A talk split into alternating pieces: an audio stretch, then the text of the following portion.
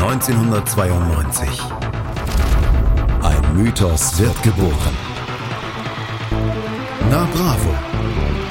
Der Podcast zu den Bravo-Hits auf meinmusikpodcast.de.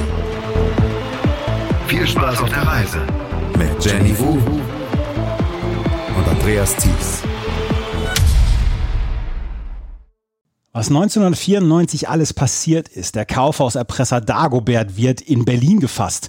Der Tunnel unter dem Ärmelkanal von Calais nach Folkestone wird eröffnet. Der frühere Footballstar O.J. Simpson wird des Mordes an seiner Frau angeklagt.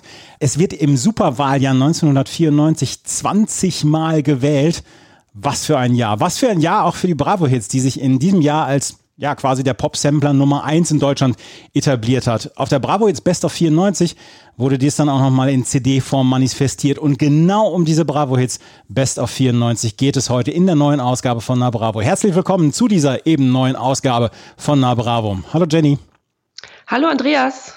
1994 ein spektakuläres Jahr für uns. Du warst 18, ich war 8. Ja, ein wirklich spektakuläres Jahr. Wir haben ja schon bei dem Bravo Hit 6 bis 8 schon so ein bisschen drüber gesprochen, dass wir 1994 eine ganze Menge erlebt haben, beziehungsweise ich eine ganze Menge erlebt haben. Wir kommen irgendwann nochmal aufs Jahr 2004 dann auch, als du 18 geworden bist. Aber dieses Jahr 1994 ist für mich ein unglaublich wichtiges Jahr. Ich habe in dem Jahr meinen Führerschein gemacht. Ich konnte in dem Jahr zum ersten Mal wählen. Ich war zum Beispiel bei der Europawahl 1994. Das war meine allererste Wahl, die ich, die ich gemacht habe. Und man sagt ja, die, man, man hört sein ganzes Leben lang die Musik, die man mit 17 gehört hat. Und ich höre heute noch die Musik, die ich mit 18 gehört habe. Was da an was da an Musik rausgekommen ist in dem Jahr. Darf ich einmal gerade kurz vorlesen, so ein paar Sachen, die 1994 alle erschienen sind? Ja, bitte. Green Day, Dookie. Nine Inch Nails, The Downward Spiral. Das blaue Album von Weezer. Nirvana, MTV Unplugged in New York. Soundgarden, Super Unknown. Pearl Jam, Vitalogy. Beastie Boys, Ill Communication mit diesem unfassbaren Video damals zu Sabotage. Beck, Mellow Gold. Wir haben REM mit Monster. Wir haben Blur mit Parklife. Wir haben auch von Oasis Definitely Maybe. Bad Religion, Stranger Than Fiction. Smashing Pumpkins, Piscis Iscariot. Der Soundtrack zu Reality Bites. Wir haben live gehabt die Band ähm, mit Throwing Copper, Bush, 16 Stone, The Cranberries mit No Need to Argue, Zombie zum Beispiel war da drauf der The Crow Soundtrack, Tori Amos Under the Pink. Das sind 30 Platten, die ich jetzt gerade vorgelesen habe, die ich alle noch heute höre und noch heute gerne höre. Das ist einfach ein unglaublicher Jahrgang gewesen an Musik. Ja, und man kann sagen, also ganz vorsichtig natürlich, aber wir verlassen jetzt endgültig die Eurodance-Zeit und wir hören Musik, die äh, die Gitarren hat, die gute, gute Texte hat, also wo der Songtext mal über drei Zeilen hinweg geht. ich, ich, habe heute noch, ich habe heute noch mit jemandem diskutiert darüber, wo ich gesagt habe, ja, wir kommen ja jetzt in diese Techno-Zeit und da ging sofort die Augenbraue hoch, obwohl ich mit dem nur am Telefon gesprochen habe. Er hat gesagt, ja, ja, aber das ist dieser Kirmes-Techno, nicht dir, nicht nicht der ernsthafte Techno, über den wir sprechen. Und dann habe ich gesagt, ja, wahrscheinlich auch ein bisschen Kirmes-Techno. Ja, der wird uns auch länger begleiten. Das ist völlig okay. Äh, damit können wir, damit können wir mittlerweile umgehen. Aber äh, es mischt sich immer mal das ein oder andere Grunge- oder Rockalbum zwischen, mit dem man heute noch was anfangen kann. Ja, also äh, wie gesagt, die Vitalogy von Pearl Jam habe ich heute noch in, in Heavy Rotation. Tori Amos Under the Pink habe ich heute noch in Heavy Rotation auch live höre ich heute immer noch gerne, auch wenn die irgendwann wirklich furchtbar belanglos geworden sind. Aber 1994 vielleicht während meiner Lebzeit zusammen mit den Jahren 91 und 97 die wichtigsten Musikjahre, was so Neuerscheinungen anbetrifft von, von Rockalben, von, von Independent-Alben, von, von Platten insgesamt. Und 94 fand ich ein ganz, ganz wichtiges Jahr. Wie gesagt, ich bin 18 geworden und am 1.12.94 habe ich meinen Führerschein gemacht. Danach noch eine Chemieklausur geschrieben, die ich mit einer 5 abgeschlossen habe. Aber gut, ja. 1994 ist eine ganze Menge passiert und weil wir das Ganze jetzt während der Bravo Hits Best of 94 auch so ein bisschen Revue passieren lassen wollen, haben wir uns gedacht, Mensch, wir machen ein kleines Quiz. Da könnt ihr dann auch mitraten, aber Jenny und ich wollen uns gegenseitig so ein paar Sachen rauskitzeln, was denn 1994 gewesen ist. Und jeder hat fünf Fragen vorbereitet und magst du mal mit deiner ersten Frage anfangen? Selbstverständlich. Ich habe mal äh, im ganzen Pop- und Rock-Zirkus für dich gewühlt und äh, was rausgesucht. Und zwar Frage 1. Von welcher Band hat die Bravo, also das Bravo Magazin, 1994 ein Buch veröffentlicht? Von der Kelly Family, von Take That oder von Roxette? Ein Buch? Ein Buch. ein offizielles Bravo-Buch, also eine Biografie zu einer Band? Dann sag ich jetzt mal Take That. Nein, ist naheliegend, oder? Es Ja. ist äh, Roxette. Es ist Roxette. Die haben ein Buch über Roxette ge gemacht? Ja. Es gibt es als Sammlerstück noch für circa 40 Euro auf Ebay. Aha. Wie heißt das Buch? Ich, Roxette und dann irgendein Untertitel äh, im Goldmann Verlag erschienen damals. Aber genau, äh, der damalige, ich glaube, Chefredakteur der Bravo hat auch noch ein Kapitel beigesteuert. Der war wohl eng befreundet, was auch immer das heißt, mit Ja. der Band Roxette und ist wohl sehr persönlich geworden. Das ist ja erstaunlich. Ja. Ich habe eine, meine allererste Frage ist eine Frage zu einem Song, über den wir nachher auch schon noch sprechen werden. Ja. Scooter. Scooter hatten ihren ersten großen Hit mit Hyper Hyper. Wir, wir sprechen nachher noch drüber und wir stellen ihn auch vor, den Song nachher nochmal. Für die Leute, die vielleicht mal vergessen haben, wie dieser Song äh, äh, läuft. In, während dieses Songs oder inmitten dieses Songs gibt es eine Passage, in der Scooter ganz viele Techno-Helden, DJ-Helden und Heldinnen grüßen. Nenne mir vier davon. Wow. Ich, Techno-Helden und Techno-Heldinnen. ja, so DJs und so. Und äh, da, äh, hintereinander weg, so eintaktig, rufen sie die auf. Und das war hinterher haben, haben sich ganz viele DJs und, und Techno-Leute haben sich beschwert, äh, wollten da gar nicht mit dabei sein. Was ist denn das hier für ein Mist? Ja, das glaube ich. Also wenn dem so ist, dann vielleicht ähm, Paul van Dyck, Ja, Marusha, ja, Westbam. ja. Oh, Einer noch. äh, Sven Feth. Ja, tatsächlich. Wow. Ja. Also, er sagt hintereinander, das ist geil, das ist auch auf dem, auf dem, auf dem äh, Wikipedia-Eintrag ist das auch, sind alle äh, hintereinander aufgeführt. Westbam, Marusha, Steve Mason, The Mystic Man, DJ Dick, Carl Cox, The Hooligan, Cosmic, Kid Paul, Duck, Mike van Dyke, Jens Lissert, Lenny D, Sven Fad, Mark Spoon, Marco Zaffarano, Hell, Paul Elstack, Martin Galitsch, Roland Kasper, Sylvie, Miss D-Jax, Jens Mahlstedt, Tanit, Laurent Garnier, Special, Pascal FEOS, Gary D, Scotty und Gizmo. Das sind ja fast alle HSV-Spieler. Es ist übrigens, Paul van Dijk ist nicht dabei. Mike van Dijk. Ach, Mike van Dyke. Ja. Gut, ja. Ja. Aber ich kann mir vorstellen, dass Sven Feth und DJ Hell einigermaßen erbost darüber waren. Ja, also auf jeden Fall kommen wir nachher auf äh, Hyper Hyper noch zu sprechen. Deine Ja. zweite Frage. Ja, schöne Frage. Welcher Sänger nennt eine ziemlich imposante Ohrringsammlung in seinem 1994 neu erbauten Haus sein eigen? Hartmut Engler von Pur, Sebastian Krumbiegel von den Prinzen oder Brian Harvey von East 17? Da muss ich, da muss ich auf Brian Harvey gehen. Weil Hartmut Engler hat keine Ohrringsammlung. So. Hat er? Lieber Andreas, Hat er? Ich- ich hätte gedacht, dass das ein Heimspiel für dich wird. Ich hab's nicht gewusst. Tatsächlich Hartmut Engler. Ich habe es nicht gewusst. Ich habe aber letztens habe ich nie die, äh, es gab im RBB oder so gab es die die Biografie quasi von von Pur und da haben sie aus den 80ern so ähm, Filmausschnitte gehabt und da hatte da hatte ähm, Hartmut Engler so eine Feder als Ohrring und da hätte ich da hätte ich drauf kommen müssen. Ja, ja, richtig. Und er hat nicht nur die Feder. Also wohl so 100 Ohrringe. Und, und das wird äh, die Hörerinnen und Hörer äh, vielleicht noch mal äh, etwas länger begleiten, denn wir haben einen Instagram-Kanal. Und ich habe in einer Bravo-Ausgabe aus 94 eine Home-Story mit Hartmut Engler. Hier zu Hause und äh, werde da mal ein bisschen was abfotografieren und auf Instagram stellen. Da sind tolle Bilder und da zeigt er seine Ohrringsammlung an so ein Brett äh, und dann an die, ja, in den Flur, an die Wand genagelt, wo dann diese Ohrringe hängen. Das ist stark. Weißt du, so eine so eine Aufstellung von Ohrringen hätte ich auch bei das wäre auch eine schöne Kulisse bei Schweigen der Lämmer gewesen oder so. Ja, ein bisschen, gruselig ist das. Ja. Ja, stell dir vor, du kommst im Dunkeln an dieser Ohrringsammlung vorbei. ja. Menschen haben äh, Vasen stehen mit Blumen oder irgendwie Bilder von der Familie. Ja. ja. Also, ja, äh, habe ich jetzt versagt. Ich habe allerdings jetzt noch eine Frage. Welcher dieser Songs stand 1994 nicht auf Platz 1 der deutschen Charts? Entweder Bruce Springsteen Streets of Philadelphia, La Bouche Sweet Dreams, Crash Test Dummies hm, hm, hm, hm, oder Rednecks Cotton Eye Joe. Einer dieser Songs stand 1994 nicht auf Platz 1 der deutschen Charts. Nicht. Ich sage La Bouche. Hast schon wieder recht. Oh, Ja. gut geraten. Bruce Springsteen fünf Wochen, 11. April bis 15. Mai 1994. Crash Test Dummies eine Woche, 18. Juli bis 24. Juli 94. Und Rednecks zehn Wochen, 7. November 94 bis 15. Januar 95 auf Platz 1 der deutschen Charts. Ah, Cotton Eye Joe, ja. Ja, kommen wir nachher auch noch drauf. Ah, schön. Na? Deine nächste Frage. Ich habe noch eine, ja. Ich hätte noch viel mehr. Äh, Ich habe alle Bravos durchwühlt. Aber die ist auch schön. In einem Bravo-Interview 1994 verrät Franzi van Almsick, welche TV-Sendung sie am liebsten schaut. Welche war das? Disney Club, das Glücksrad oder Schreinemarkers Live?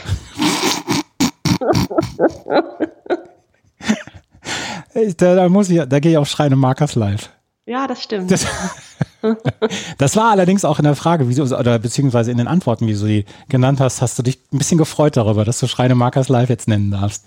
Das wäre, ja genau, das hätte man sich auch nicht ausdenken können, also musste es stimmen. Ach, herrlich, herrlich, herrlich. Schreine Markers live und, und äh, Franziska von Almsieg. Wahrscheinlich ein Funfact, den ich in meinem Leben niemals vergessen werde. Welcher Film war der erfolgreichste 1994 in Deutschland nach Kinozuschauern? Es, sind, es ist nicht die Nummer eins drauf auf diesen, von diesen Kinozuschauern, sondern ich habe die Nummer, den Platz drei, vier, fünf, nee, vier, fünf, neun und sieben mit dabei. Ähm, Also vier, fünf, sieben und neun. Welcher stand am oder welcher war am erfolgreichsten von diesen vier Filmen? War es Philadelphia? War es äh, Vier Hochzeiten und ein Todesfall? Waren es die Flintstones oder war es Schindlers Liste? Ich würde fast sagen, Flintstones sogar Platz eins, aber dann von diesen vier ähm, Schindlers Liste. Nein, in diesem Fall waren es tatsächlich die Flintstones, die auf Platz 4 ähm, der erfolgreichsten Filme 1994 waren. Auf Platz 1 ist der König der Löwen gewesen, vor Forrest Gump und der bewegte Mann. Und dann kamen schon die Flintstones. Dann kam Schindlers Liste auf Platz 5 mit 6,2 Millionen Zuschauern damals in Deutschland. Dann Mrs. Doubtfire. Dann Vier Hochzeiten und ein Todesfall. Dann Free Willy. Auf Platz 9 mit 3,3 Millionen Zuschauern Philadelphia. Und auf Platz 10 die nackte Kanone 33 ein Drittel. Ja, wäre für mich Platz eins, ganz klare Sache. Kann man heute nachgucken. Ja, aber die Flintstones, damit habe ich nicht gerechnet, dass der so erfolgreich gewesen war, der, der, äh, der Film. Ja. Naja, zum, äh, in den letzten Ausgaben gab es ja auch mal die, die, den Flintstones Soundtrack. Und Genau. Ja, dass der sehr erfolgreich war, das wussten wir. Hm. Ja, das wussten wir. Hast du noch eine Frage? Ich habe noch eine. Ja. Unendlich viele, aber von welchem Popstar stammt dieses Zitat? Auf Tourneen amüsieren sich manche Rockstars mit Groupies, manche nehmen Drogen. Meine Leidenschaft sind Flohmärkte. Meat Law, Brian Adams oder Snoop Dogg? Ich würde gerne sagen Snoop Dogg, glaube aber an Brian Adams. ja, das stimmt. Der alte Spießer. ja, wirklich. Ja, also ich hätte, ich hätte so gerne jetzt Snoop Dogg gesagt und ich hätte es, äh, ich hätte mich auch total gefreut, wenn Snoop Dogg auf, auf Flohmärkten so ein bisschen alte Literatur, die, die Tolstoi in, im, in so einem festen Einband und so, im Tolstoi-Roman oder so kauft, aber das habe ich ihm dann nicht so richtig abgenommen. Ja, Steppenwolf, ähm, genau, sowas. Ja. Ach, nehme ich mal mit, kann man lesen. Ja, Sollte genau. man gelesen haben, sowas. Ja. Ähm, ich habe noch eine Frage zum, zu den Oscar-Verleihungen 1994. Der erfolgreichste Film äh, 1994 bei den Oscars war damals Schindlers Liste. Zwölf Nominierungen und sieben äh, Oscars hat er bekommen. Übrigens ein Film, das war das erste Mal, dass ich in einem Kino saß und Menschen, nachdem der Abspann vorbei war, noch zehn Minuten sitzen geblieben waren. Das habe ich so nie so richtig erlebt. Das war nur bei Schindlers Liste damals. Welcher dieser vier Filme hat die meisten Oscar-Nominierungen? Sind vier Filme, alle hatten Oscar-Nominierungen. Einer hatte die meisten. Entweder Im Namen des Vaters mit Daniel Day-Lewis oder In the Line of Fire oder Jurassic Park oder Cliffhanger. Einer dieser vier Filme hatte sieben Oscar-Nominierungen, hat aber keinen einzigen Oscar gewonnen. Die ersten beiden habe ich schon wieder vergessen. Lies nochmal vor. Im bitte. Namen des Vaters mit Daniel Day-Lewis Ja. und In the Line of Fire, der Film damals mit Clint Eastwood und John Malkovich. Wo Clint Eastwood einen, ähm, einen ehemaligen äh, Beschützer vom Secret Service vom Präsidenten spielt und John Malkovich plant ein Attentat und so. Guter Film. Ja. Sagt mir gar nichts. In the Line of Fire, sage ich. Der hatte nur drei Oscar-Nominierungen und hat keinen Oscar bekommen. Cliffhanger hatte auch drei Nominierungen, hat auch keinen Oscar bekommen. Jurassic Park hat drei Nominierungen bekommen und hatte drei Oscars dann bekommen, alle drei äh, in allen drei äh, Oscar-Kategorien. Aber im Namen des Vaters mit Daniel Day-Lewis ist siebenmal nominiert worden für einen Oscar und hat keinen Oscar gewonnen. Ui, ja. Hast du noch eine Frage? Eine hätte ich noch. Ja, ich habe auch noch eine. Ja, sehr gut. Ähm, auch zu einer Platzierung, aber diesmal geht es nicht um die Oscars, sondern um die Bravo Jahrescharts 94. Ja. Welcher Titel gewann diese, die Bravo Jahrescharts? The Sign von Ace of Base, Saturday Night von Wickfield oder Babe von Take That? Wickfield Saturday Night. Hätte ich auch gesagt. Es ist aber Babe von Take That. Ach, das, ach, das ist offensichtlich. es ist offensichtlich, die süßen Jungs, die gewinnen natürlich ja, gegen Ace. Innen, ja, ja. Die gewinnen natürlich gegen Ace of Base und, und, und Dings. Ja, ach, ja, Mensch. Einen habe ich noch. Einer, einer hast du noch. Ja. Aber das ist nochmal zu Scooter. Wie viele Nummer 1 Hits hatten Scooter in Deutschland in ihrer Karriere? 0, 1, 2 oder 3? Oh, das ist jetzt schon überraschend. Ja, ne? Ja, Nummer 1 jetzt. Hm, ich würde sagen einen. Ja, genau. Einen einzigen hatten sie. Nessaya 2002. oh Gott. Das hat mich total gewundert. Die haben irgendwie 19 Singles oder was in den, äh, in den Charts gehabt. Kein einziger war auf Platz 1 bis auf hier Nessaya 2002. Hyper Hyper ist nie auf Platz 1 gewesen. Ja. Zum Beispiel. Nessaya 2002. Hm. Mhm. Da kommen wir auch noch hin. Oh Gott, ja. Irgendwann. Das schaffen wir noch. Ja, das auf jeden Fall, auf jeden Fall. Was haben wir denn 1994 noch an Themen in der Bravo gehabt? Ja, in der Bravo das Übliche, was wir schon besprochen haben. Viel Kelly Family, viel Take That, aber vor allem gab es ja dann zur, parallel zur Bravo auch Bravo TV im Fernsehen. Ja. Ging 93 ein Jahr zuvor auf Sendung und wurde zu der Zeit noch bis 95, also zwei Jahre von damals Christiane Backer moderiert. Du kannst dich erinnern. Ach, die fand ich ganz toll. Ja, warst du nicht der Einzige. die fand ich aber auch super. Also dann auch im Nachhinein, ähm, die hat ja noch so einiges moderiert, dann auf MTV, glaube ich, Ja. aber äh, die war ja ein bisschen länger tätig. Und ähm, da konnte man dann endlich auch mal, also das, was ja auch in der Bravo war, ähm, so Tourneen, Tourneebegleitung, Fantreffs und so weiter, das wurde dann eben ausgespielt in, in dieser, äh, in Bravo TV. Und ähm, ach so, ja, überhaupt Themen, die die Jugend umtreibt, Liebe, Liebesberatung, und äh, Graffiti, ich habe einen ganz tollen Beitrag gefunden, der wird eventuell auf, die, auf dem Instagram-Kanal laufen, nochmal äh, ein Beitrag zu Graffiti, wo so äh, Sprüher in München begleitet wurden 1994 Oh. und woran man denn Sprüher erkennt und, und was sie da eigentlich so machen und was die Lebensphilosophie dahinter ist und so. Das ist auch sehr spannend. Also vor allem jetzt mit Mitte 30 nochmal darauf zu schauen, denkt man, mein Gott, fühle ich mich alt, aber so wie die das damals erklärt haben in der Bravo, so würde ich es heute auch erklären. Darum jetzt, damals hätte ich drüber gelacht, aber ähm, mir fiel auch nichts Besseres ein. Und äh, Tourbegleitung, und da wurde zum Beispiel eine der erfolgreichsten Tourneen der 90er, äh, nämlich die, äh, die Kelly Family in Deutschland, die Deutschland-Tournee, die große, äh, begleitet. Und ich bin der Meinung, ich war auf diesem einen Konzert, was auch äh, auf Bravo TV gezeigt wurde, in Rostock. Da war ich. Entweder war es dieses Jahr oder ein Jahr später. Ja. Und das war eins meiner ersten Konzerte, wo ich dann also mit meiner Mutter und einer Freundin und deren Mutter war. Und meine Mutter sagt bis heute, es war im Ostseestadion in Rostock, meine Mutter sagt bis heute, sie, sie hätte uns anbinden müssen, weil wir fast weggeflogen wären. Das war, also wir waren außer Rand und Band, wir haben geweint, mitgesungen, uns ex, ekstatisch bewegt und ähm, waren nicht mehr wir selbst. Aber zu Kelly Family kommen wir auch noch später. Arbeitest du jetzt hier gerade so, so ein Kindheitstrauma auf?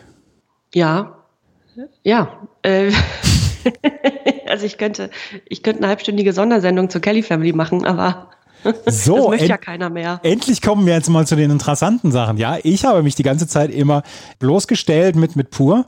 Und dann äh, weiß ich nicht mal, dass das Harten Enger eine riesen Ohrringsammlung hat. und, und dann jetzt, jetzt kommt die Kelly Family. Wir, wir, ja, ja, wir stellen nachher noch die Kelly Family vor. Ein, ein Geheimnis möchte ich verraten. Jenny hat vorher gesagt, Andreas, darf ich bitte CD2 übernehmen? Da ist die Kelly Family drauf. Auf der Bravo Ja, Best of 94. So ist es. Ja.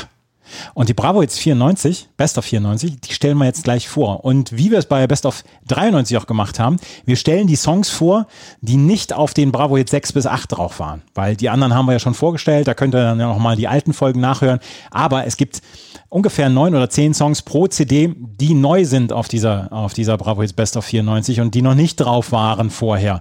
Und die stellen wir gleich vor. Hier bei meinmusikpodcast.de und na Bravo.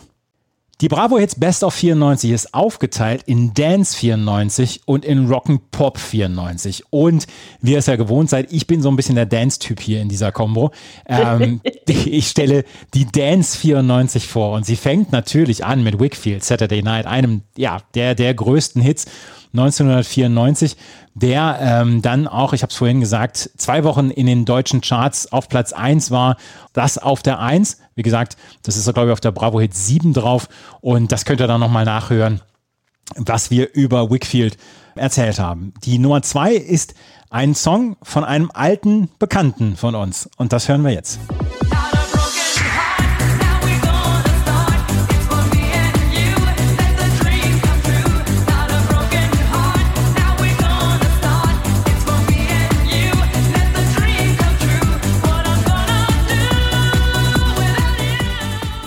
Man kann ihm nicht vorwerfen, sich jedes Mal wieder neu zu erfinden, oder? Ja, es ist schon, schon ein Schema hinter. Die äh, Zeitschrift Music and Media hat das so kommentiert: More of the same or, well, let the dream come true continues the Eurostyle of the Swiss DJ's previous hits. Es war im September 94 ist dieser Song veröffentlicht worden. Äh, das war die Leadsingle vom Album There's a Party.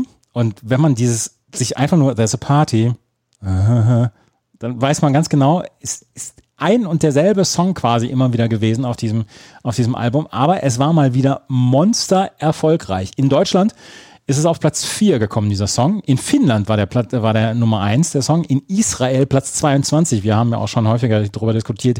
Israel und Island musst du gewinnen. Wenn du, ja. wenn du richtig Erfolg haben willst, dann musst du auch in diesen, in diesen äh, Charts dann vertreten sein. Israel auf Platz 22 und in den Jahrescharts in Deutschland war es am Ende auf Platz 62 und ähm, hat eine goldene Schallplatte in Deutschland gewonnen und äh, 250.000 Singles dann auch nochmal verkauft. DJ Bobo konnte Mitte der 90er, Ende der 90er machen, was er wollte. Du, wenn ich nach dem dritten Song der exakt so entstanden ist wie die ersten beiden zuvor, wieder Erfolg hatte, würde ich es einfach nicht mehr ändern. Ja, wahrscheinlich. Ich würde direkt so weitermachen. Ja, und dann, dann, dann reden so viele Bands davon, ja, wir wollten uns weiterentwickeln, wir wollten mal einen neuen Sound entwickeln. Am Arsch. Ja. Nicht mit René Baumann. Nicht mit René Baumann. Ne?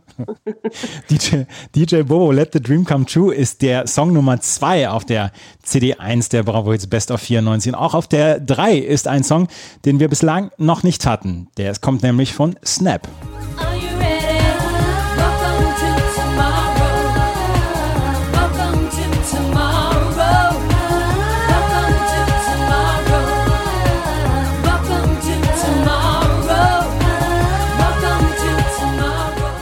Hatte ein leichtes Störgefühl bei diesem Song.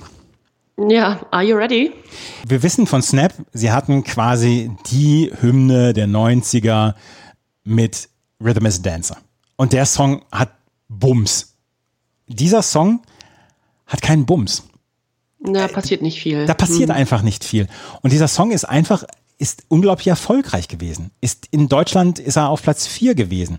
In Israel auf Platz 16. Also auch, auch da wieder in Finnland auf Platz 1. Finnland, Finnland hat in Mitte der 90er alles gekauft, was du ihnen vorgesetzt hast. Ja. Äh, und es war die, es war die erste Single von ihrem dritten Studioalbum. Album. Das hieß auch Welcome to Tomorrow. Und Paula Brown ist die Sängerin in diesem Song. Aber der hat bei mir nichts hervorgerufen. Damals nicht und auch heute nochmal beim Nachhören nicht. Das irgendwie, da fehlt noch was bei diesem Song.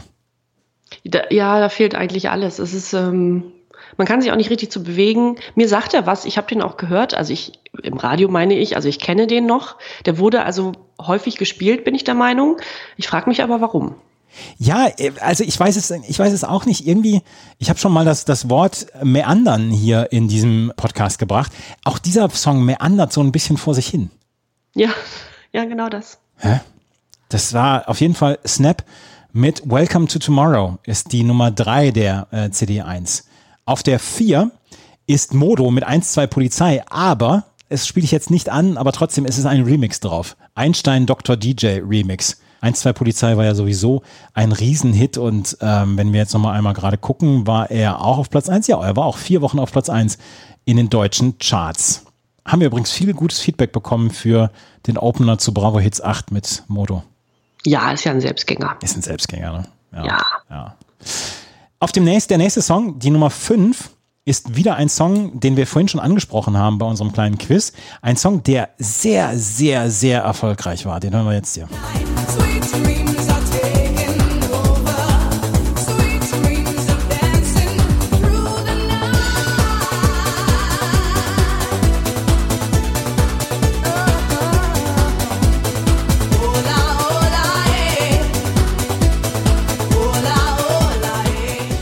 Platz 8 in den deutschen Charts, 22 Wochen insgesamt in den deutschen Charts vertreten. Auf Platz 3 in Österreich, auf Platz 5 in der Schweiz, in der USA, auf Platz 13 knapp 300.000 Singles in Deutschland verkauft.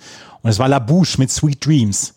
La Bouche ist ein Eurodance-Duo gewesen, was 94 gegründet worden ist. Und die Originalbesetzung war mit dem Rapper Delane McCrae und, und das habe ich, das habe ich vergessen, Melanie Thornton. Ja, das fiel mir jetzt auch gerade wieder ein. Man erkennt die Stimme wieder.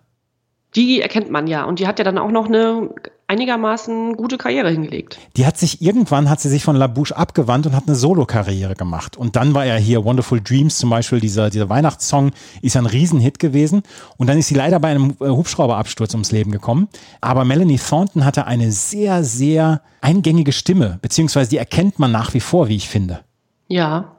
Und auch das Lied ist, es ist, da geht auch nicht unbedingt der Tanzteufel ab, aber ich behaupte, dass wenn man das jetzt auf einer Hochzeit äh, wie so zu später Stunde spielt, klar. wird noch zu getanzt. Na klar.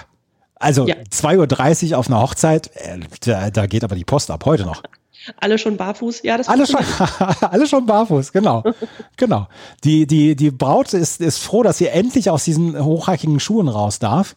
Überall bei den, bei den Männern hängen die Krawatten schon lose. Da sind aber auch nur die, die volltrunkensten Männer sind dann auf dem Dings, um mal ein paar Klischees zu bedienen. Die sind auf der Tanzfläche. Der Rest klammert sich an der Theke fest. Genau. Und es werden keine Schnulzen mehr gespielt. Jetzt wird Disco ausgepackt. So nämlich. Und dann nämlich bitte mit äh, Melanie Thornton. Die hatten Unterstützung damals von Frank Farian in Deutschland und der hat halt die produziert. Und ähm, Sweet Dreams war halt überall erfolgreich. Und ja, Melanie Thornton ist dabei gewesen und im September 2017 ist nochmal eine neue Veröffentlichung davon gewesen. Äh, mit Sophie Cairo gab es nochmal eine neue Version, einen, äh, noch eine Remix-EP mit zahlreichen Remixen, wie Wiki Wikipedia uns verrät, unter anderem von Stonebridge und Damien Hall. Und am 14. August 2018 haben La Bouche sogar nochmal eine neue Single rausgebracht. Also sie gibt es tatsächlich immer noch und das in anderer Besetzung. Melanie Thornton, wie gesagt, leider zu früh verstorben.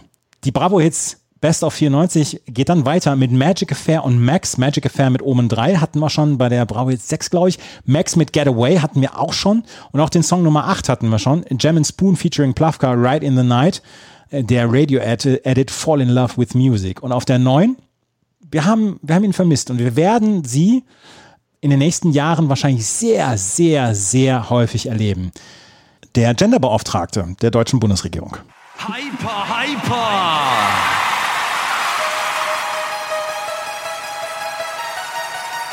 Hyper, hyper!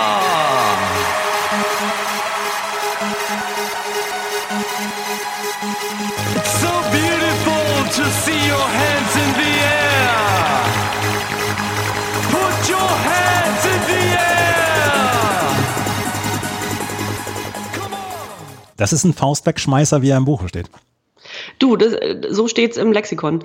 Und äh, Scooter H.P. Baxter, da denkt man immer, also abgesehen von der Musik und allem, äh, das ist irgendwie eine schillernde Figur, also so wie er sich kleidet und Solarium gebräunt, alles klar. Aber man denkt dann immer alle paar Jahre oder wenn man den so länger nicht gesehen hat, das ist irgendwie ein angenehmer Zeitgenosse. Der war auch eine Zeit lang mein, mein Nachbar in Hamburg, fuhr ein Riesenauto, hat damit immer alles zugeparkt, das war unangenehm. Ansonsten denkt man, netter Kerl, bis der so alle paar Jahre mal ein Interview gibt und dann merkt man erstmal, der ist gar nicht so angenehm.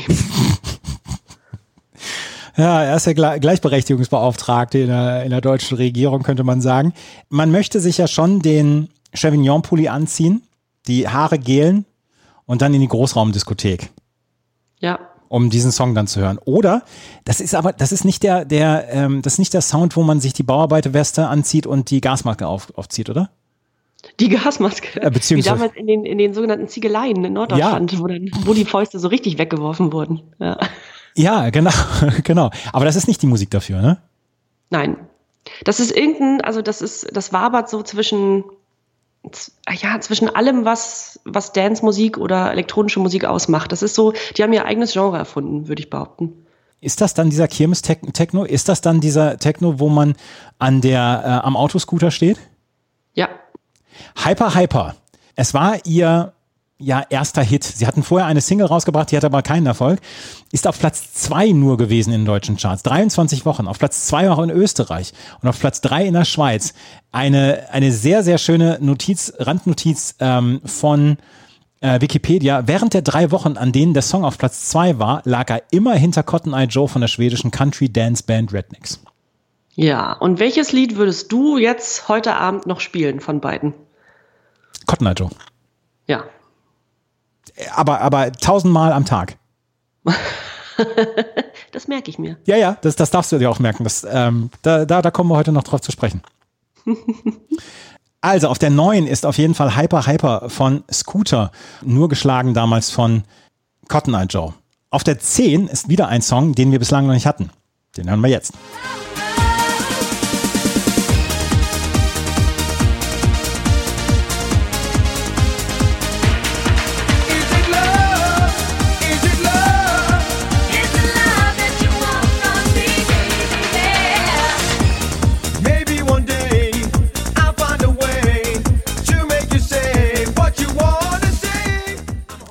Maybe one day I'll find a way to make you say what you want to say. Das sind die deepen Lyrics, die wir brauchen. Is It Love von 24-7. 24-7 war ein niederländisches Dancefloor-Duo. War auf Platz 5 in den deutschen Charts, hat auch eine goldene Schallplatte bekommen. Die Sängerin von damals ist heute noch Fernsehmoderatorin in den Niederlanden. Und sie war damals die weibliche Stimme von Is It Love und auf Platz 9 in Österreich, auf Platz 24 in den deutschen Charts. Äh, auf Wikipedia steht auch das Konzept der Gruppe, einen männlichen Rapper für die Strophe und eine weibliche Stimme für die Refrains zu kombinieren, wurde oft kopiert. Ich glaube nicht, dass 24-7 dafür den Ausschlag gegeben haben, beziehungsweise dafür die Vorreiter waren. Äh, nein, die waren nicht die, die es erfunden haben. Nein. In Island auf Platz 11 übrigens. Neuseeland auf Platz 20 nur. aber, aber in Simbabwe auf Platz 8. Hey, Ja, siehst du, ich habe also wieder ein Single-Hit in Simbabwe. Das war 24-7. Wir haben noch ein paar Songs. Auf der nächsten, der nächste Song ist wieder ein Song, den wir bislang noch nicht hatten. Und das ist einer, der hat die Zeit überlebt.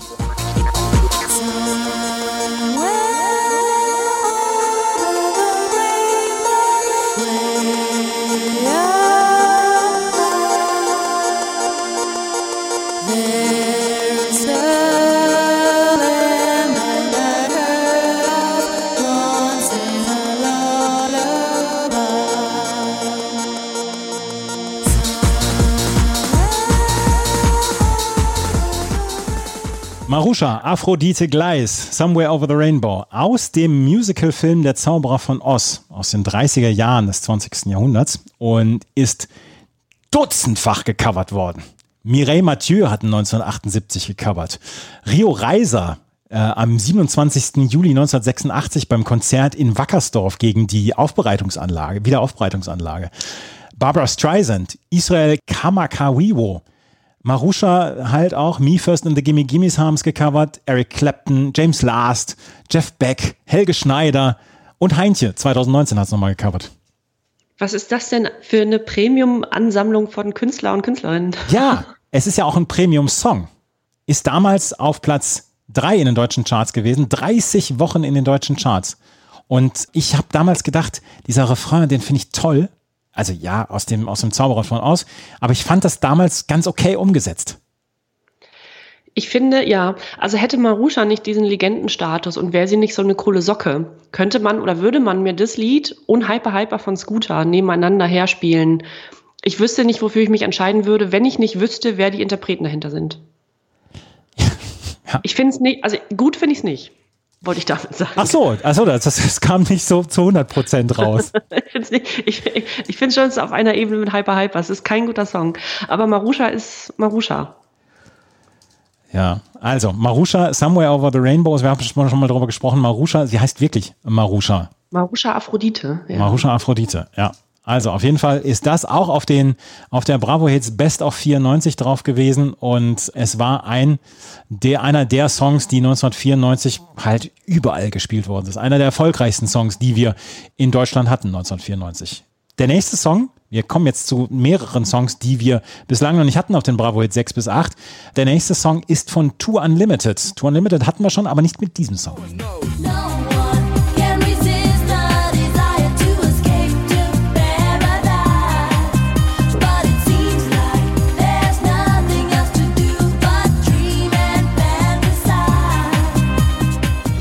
fantasize. Auch kein Song, der mich so richtig hinterm Ofen hervorlockt. Nee, aber den, an den kann ich mich auch noch gut erinnern. Gut, mehr oder weniger gut, aber äh, nee, da passiert auch nicht viel in dem Lied. Absolut nicht. Und ähm, hatte auch keinen großen Erfolg gehabt. Two Unlimited, No One, 1994 dann ja auch veröffentlicht worden. Äh, Race Leingard und die Sängerin Anita Doth waren es, die ähm, Two Unlimited bildeten und damals auf Platz 18 in den deutschen Charts nur. Es war äh, die zweite oder dritte Single von der Platte und äh, im September 94 veröffentlicht worden, 18 in Deutschland, Nummer 14 in Österreich, in UK nur auf Platz 17 und nur 17 Wochen, nur 17 Wochen in Anführungsstrichen in den deutschen Charts. Auch der nächste Song ist noch nicht so auf einer der Bravo-Hits drauf gewesen und es ist der erste Auftritt von Kindern aus Bremen. Das hören wir jetzt.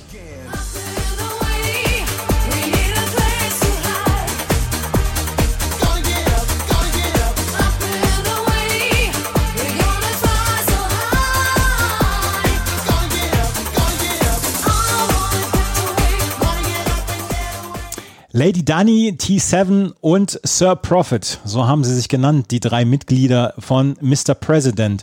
Wir werden über einen Riesenhit noch bald sprechen, über Coco Jumbo. Ein, ein Song, der auch die Zeit leider und auf wundersame Weise überlebt hat.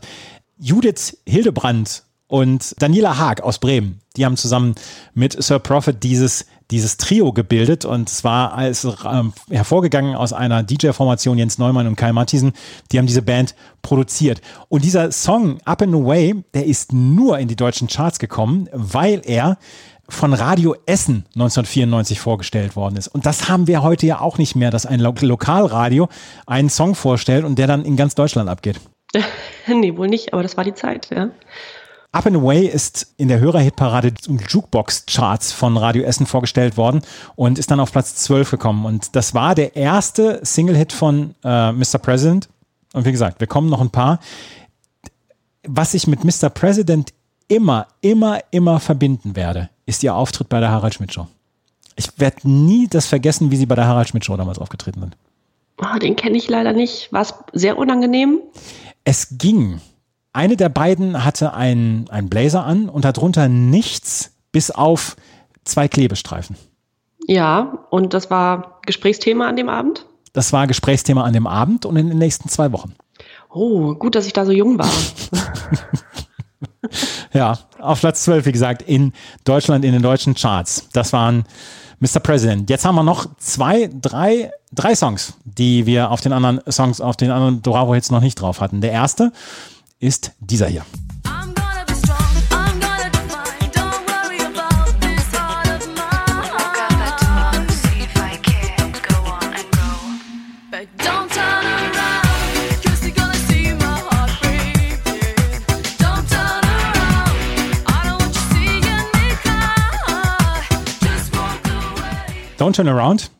von Albert Hammond und Diane Warren ist eine Coverversion. Auch ähnlich wie Somewhere Over the Rainbow dutzendfach gecovert worden, unter anderem ja auch bei äh, von Aswad.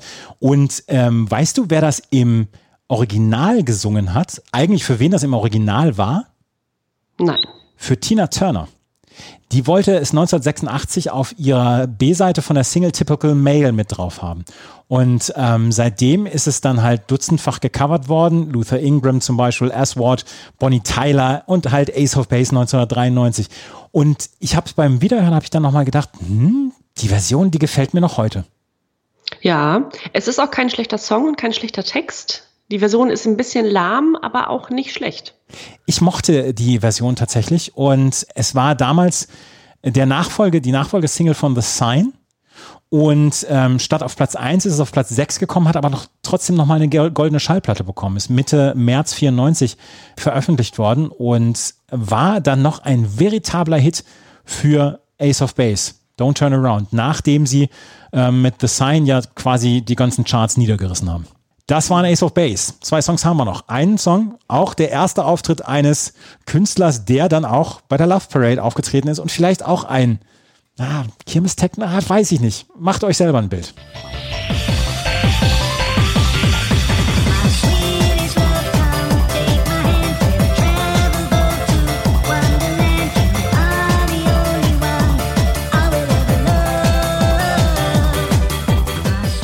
Mark O mit dem Love Song. Mark O. in Dorsten geboren als Marco Albrecht ist ein Musikproduzent und DJ. Vorwiegend Dance.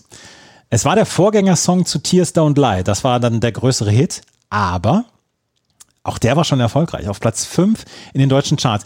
Ist das Kirmes Techno? Ich bin letztes Mal ein bisschen angegangen worden, als ich ähm, eine, die, die Timeline von The Prodigy nicht richtig nacherzählt habe. Deswegen, ich war, mag mich nicht so richtig aus dem Fenster lehnen. Ist das seriöser Techno? Ist das Kirmes Techno? Was ist das? Weil er war auch auf der Love Parade. Zuerst mal von wem wurdest du angegangen? Ja, von Hörern. ähm, Love Song, also das Lied schreit nicht unbedingt Love Song. Das ist Kirmes-Techno in meinen Augen, ja. Also das ist auch der Autoscooter-Techno. Ja. Da sehe ich also Menschen äh, 1994, 95 auch noch in so in Skaterhosen, also in diesen sehr weiten Hosen, Männer wie Frauen. Mhm. Dazu so hohe Profilschuhe oder Buffalo-Schuhe, wie sie dann später auch hießen. Ähm, und dann diese Neoprenjacken, diese kurzen Neoprenjacken. Ja. Und dann die Haare hochgegelt, die Frauen, zwei blondierte Strähnen vorne, runterhängend und den Rest zu so einem Knoten hochgebunden. Und dann wurde so staccatoartig dazu getanzt. Also dieser, dieser schnelle, Ja, ja, äh, alles wegwerfen, was Hand und Fuß ist. Genau. ja. Aber das ist dann wieder in der Großraumdisco. In welcher Großraumdisco war das bei mir? In Bei Ostwestfalen? dir? Ja. Der Go-Park? Ja, genau, das war der Go-Park. Ah, langsam verknüpft sich das im Kopf. Ja. Ja. ja, Tears Down Leise übrigens, äh, da, darüber sprechen wir beim nächsten Mal wahrscheinlich, ich brauche jetzt neun oder zehn, ist dann hier von Michael Holm, Tränen lügen nicht, die Coverversion. Aber dieser Song hier auf Platz fünf in den deutschen Charts und 31 Wochen in den deutschen Charts. Hilfe. Hilfe, du, du sagst es. Wir haben K2, der Berg ruft, auf der 16 und auf der 17 unseren letzten Neuzugang für die Bravo Hits Best of 94. Und das ist ein Song, der so polarisiert wie vielleicht kaum ein anderer.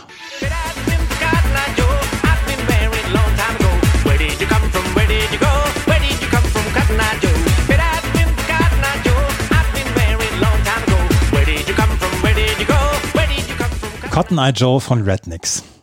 Im Wikipedia steht, Cotton Eye Joe vermischt Elemente der Country-Musik mit den stampfenden Beats des damals populären Dance-Genres. Charakteristisch für das Lied ist ein markantes Fiedel-Motiv, welches mehrmals im Song einmal in einer leichten Variation wiederholt wird. Der Refrain basiert auf jenem des traditionellen US-amerikanischen Volksliedes Cotton-Eyed Joe aus dem 19. Jahrhundert. Und inhaltlich dreht sich das Lied um die titelgebende Figur Cotton-Eyed Joe, einen attraktiven Mann, der in eine ihm fremde Stadt einreitet, um dort ein wenig Vergnügen zu finden. Er beginnt zahlreiche Affären mit Frauen, deren Herzen er bricht, während die Männer der Stadt alleine zurückbleiben. Darunter befindet sich ein Mann, dessen Gedanken im Refrain aus der Ego-Perspektive geschildert werden. Wäre Cotton Eye Joe nicht gewesen, hätte er schon längst geheiratet. If it hadn't been for Cotton Eye Joe, I'd been married long time ago. Ja, ja. Jetzt schließt, erschließt sich erst der Text. Ich habe den, ich hab den Text tatsächlich vor einer Woche oder vor, vor fünf Tagen das erste Mal in meinem Leben gegoogelt. Ja, bereust du's? Nein. Was sagst du zu diesem Song? Ja, schwierig. Würde man ihn mir jetzt vorstellen und ich würde ihn zum ersten Mal hören, zum allerersten Mal überhaupt, wüsste ich überhaupt nichts damit anzufangen. Ich wüsste überhaupt nicht, wo ich den einordnen sollte. Gar nichts. Also so richtig gut kann man ihn nicht finden, aber der funktioniert auch noch. Und das ist auch so, so was Schmissiges, was man zum 40. Geburtstag nochmal rausholt. Ich weiß nicht, ob ich mich jetzt wirklich komplett aufs Glatteis bewege, beziehungsweise ob ich jetzt nicht meine letzte Street Credi- Credibility verliere. Aber in den ganzen 27 Jahren, in denen dieser Song existiert, hat er mich noch nie genervt. Das ist keine so schlimme Aussage, Andreas. Das kann man, das kann man so, das kann man so formulieren. Du hast dich da nicht zu weit aus dem Fenster gelehnt. Ist das okay? Das ist okay. Liebe Hörerinnen und Hörer, ist es okay, wenn ein so ein Song wie Cotton Eye Joe von Rednecks seit 27 Jahren nicht nervt? Ich habe, ich habe ja schon mal erzählt, ich habe auch als DJ zwischendurch äh, gearbeitet, so auf Hochzeiten, 30. Geburtstagen und so. Das ist ein tanzflächenfähiger par excellence. Da, da kannst du nichts mit falsch machen. Wenn alles andere schief geht, Ja, und dann heben alle so unnötig die Beine und tanzen so im Kreis, ne? Ja. ist das, ist das ein, ein Song, der immer funktioniert. Wenn, wenn dir als DJ die pure Verzweiflung ins Gesicht steht, dann kannst du Cotton Eye Joe bringen. Ja, das ist, also man hat so drei Platten, die man spielt, wenn man nicht mehr weiß, was, was noch kommen soll. Darf ich, darf ich einmal noch gerade die Anekdote erzählen, wo ich mal an, bei einer Hochzeit aufgelegt habe und die, die Braut hat mir vorher so 30, 40 Songs aufgeschrieben, die ich bitte haben muss. Und die hatte ich alle. Und die hatte ich wirklich alle und ich konnte alles, äh, alles bedienen. Und dann habe ich auch vor dem, vor dem Abend habe ich gesagt, wenn ihr euch was wünschen möchtet, kommt her. Ähm, wir machen alles möglich. Damals ja noch ohne Spotify etc., sondern wirklich, man hatte fünf, sechs CD-Kisten bei sich. Und dann habe ich an diesem Abend, habe ich alle Wünsche erfüllt. Ich habe, ich habe das volle Programm gespielt. Und vor 1 Uhr hat sich kein Mensch bewegt. Und dann gibt es ja um 0 Uhr gibt es das Mitternachtsbuffet. Und bei diesem Mitternachtsbuffet kam der Brautvater leicht angetüdelt zu mir und sagte, Herr Thies, ich werde dafür sorgen, dass Sie nie wieder in diesem Kreis hier einen Auftritt bekommen. Und ich habe zu ihm gesagt, können Sie mir das bitte schriftlich geben? Ich war völlig verzweifelt. Die haben sich Sachen gewünscht, haben sich tausende Sachen gewünscht. Ich hatte alles. Ich hatte wirklich alles da. Und es hat keiner getanzt. Ab 1 Uhr ging es dann. Das waren die längsten fünf, sechs Stunden meines Lebens. Ist das bitter? Ja. Das, ja, diese, diese Anekdote wollte ich unbedingt mal erzählen. Ich werde nicht verraten, in welchem Kreis das war. Ja, und auch nicht, ob das Brautpaar noch verheiratet ist. Das, das weiß ich nicht, das weiß ich nicht. Es ist ja jetzt auch schon, ah, lass es 20, 21 Jahre her sein. Aber es war ein unglaublich langer Abend. Und nicht mal Rednecks konnten es damals retten. Das tut mir so leid. Ja. Re- Real to Real featuring The Mad Stuntman mit I Like to Move It, Snoop Doggy Dogg mit What's My Name und Prince Idol Joe featuring Marky Mark mit United. Das schließt die Dance 94 Version ab von der Bravo Hits Best of 94 mit der CD 1. Wenn wir uns gleich wieder hören, dann werden wir uns im Rock und Pop kümmern. Um einen Song, der, wo man, wo man automatisch an die Decke starrt und mit verträumtem Blick an die Decke starrt. Einem Song, der eine unglaublich gute Live-Version auf YouTube heute noch zu bieten hat und tausend Songs mehr, die es zu bieten gibt. Und die stellt gleich Jenny vor, hier bei meinmusikpodcast.de und na bravo. Jenny, ich habe viel zu lange über die CD 1 gesprochen. Fang an mit CD 2. Es sind so viele gute Songs drauf auf der CD 2. So viele gute, also ungefähr die Hälfte davon haben wir schon mal gehört. Das heißt, die andere Hälfte wird hier angespielt und da sind ganz, ganz tolle Sachen bei, über die wir vielleicht schon mal vorhin kurz gesprochen haben, aber richtige, richtige Knallersongs. Wir sind jetzt auf der Seite Pop und Rock. Du hattest die Dance-Seite. Also uns erwartet Großes. Und als allerersten Song von der CD2 von der Best of 94 spielen wir jetzt an von All for One, I Swear. And I swear by the moon the stars and the stars, I'll be there. I swear, like a shadow that's by your side, I'll be there for better or worse. Ich habe mitgesungen. Du auch? Nein, aber ich habe die Fäuste vor, den, vor die Brust so ge gepackt und nach oben geguckt, ganz verträumt. Ja, ganz, ganz verträumt. Ja. Und, und sehr, sehr gut ist dann ja auch wirklich so mitsingen, beziehungsweise so mit Summen. Und wenn man den Text nicht kann, einfach den Mund bewegen. Ja, und dann ganz lange diese I swear, ganz lang. I Ja. Und dann Ja. so in die Luft singen, in den Himmel. Ja. Ja. Ja. Mich hat der Song damals genervt. Ah, Andreas, da kommen wir heute auch nicht mehr zusammen. Meinst du nicht? Also, nein, daran kann ich mich, ich war acht zu der Zeit, das wissen wir nun, äh, daran kann ich mich sehr gut erinnern. Und auch wenn ich keine, also gar nicht so emotional verfangen war und auch noch gar nicht wusste, worum es in diesem Lied geht, ist natürlich ein klassisches Liebeslied, auch ein bisschen äh, auch so an einige Bibelverse angelehnt und beziehungsweise an so ähm, äh, Ehegelübde und so weiter, wenn man also heiratet. Da sind wir wieder beim Thema Hochzeit. So ein klassischer Hochzeitssong, glaube ich. Also auf wie vielen Hochzeiten 1994, 95 dieses Lied gespielt wurde. Der Eröffnungstanz. Bitte? der Eröffnungstanz. So, Ja. ja, ja. Ja, wo das Brautpaar dann nach dem ersten Eierlikör dann doch nochmal auf die Tanzfläche und dann, ja, und wie soll man dazu tanzen? Aber gut, es ist sehr langsam, sehr schön. Es ist natürlich purer Schmalz. Ich weiß, dass ich es mit meiner Mutter ähm, wochenlang im Wohnzimmer performt nachgesungen habe, immer wenn es im, im Musikfernsehen lief. Ich kann mich auch noch sehr gut an das Video dazu erinnern. Man hat ja damals irgendwie Musiksender hoch und runter geguckt und die Videos richtig inhaliert. Und ich kann mich wirklich sehr, sehr gut dran erinnern. Und I Swear war damals der größte Hit der Band, All for One, und der einzige große Hit Und es war das zweite Lied, also die zweite Single der Band. Und ist auch ein Cover. Ist auch eine Coverversion, beziehungsweise wurde nochmal neu produziert, ähm, nachdem es ein Jahr zuvor von einem anderen Künstler, nämlich einem Country-Sänger namens John Montgomery, schon mal veröffentlicht wurde. Und äh, ein Jahr später hatten eben All for One einen riesigen Hit damit. Nummer eins in Deutschland, Nummer eins in der Schweiz, Nummer eins in Österreich und in den USA, Nummer zwei in Großbritannien und das dazugehörige Album namens All for One, wie die Band auch, Platz sieben in Deutschland. Und das wird einen, einen speziellen Hörer von uns besonders freuen. Das Lied wurde später nochmal gecovert, ne? 2001 nämlich, von der Band Smokey. Ach Mensch. Guck Grüße. an. Guck an. Ich hatte nicht damit gerechnet, dass wir Smokey heute hier unterkriegen. Ja, die haben sich irgendwie, die schummeln sich mit rein. Haben die danach noch großen Erfolg gehabt, All for One? Ja, die haben bis äh, 2009 noch Platten veröffentlicht, aber ich glaube seit 96 dann keinen Hit mehr in den Charts gehabt. Ja. Ich weiß gar nicht, was, was der Störfaktor bei diesem Song bei mir ist, aber das war mir immer zu schmalzig, zu.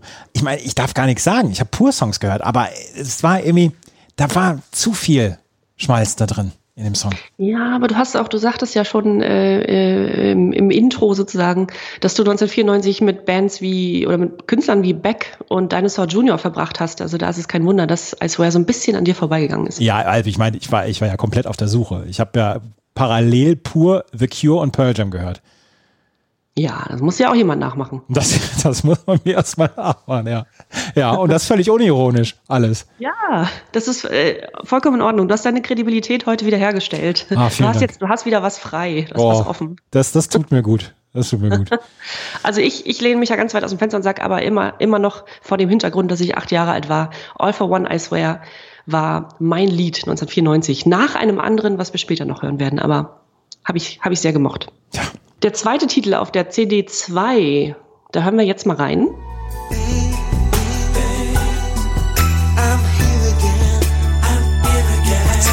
I'm here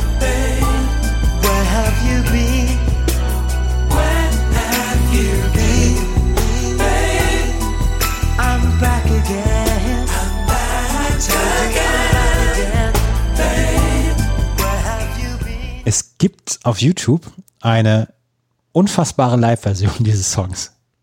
Und da, da muss ich, da muss ich mich, da habe ich bei mich bei erwischt, den, den Song dann nochmal diese, diese Version zu finden, wo, äh, wie hieß er denn? Owen? Mark Owen, genau, wo Ja. Mark Owen vorne am Bühnenrand sitzt und diesen Song anfängt, nur mit der Gitarre begleitet und dann quasi das Publikum komplett die erste Strophe singt und er da einfach nur ins Publikum lächelt. Ich meine, das ist ein Boss-Move, das einfach nur so mit einer Gitarre und auf so einem Barhocker und vorne ist der eine Sänger ähm, zu machen. Aber das ist schon ziemlich cool gewesen, dieses, dieses Video. Das war auch, ja, ich glaube auch für Take That dann nochmal ein neuer Sprung. Also um dann nochmal anders wahrgenommen zu werden. Nicht nur als Boyband, die so zusammengecastet irgendwie, ne, die wollten sich schon ein bisschen abheben und das sieht man auch in dem Video zum Beispiel. Also erstmal wurde das Lied geschrieben von Gary Barlow, einem der Mitglieder von Take That.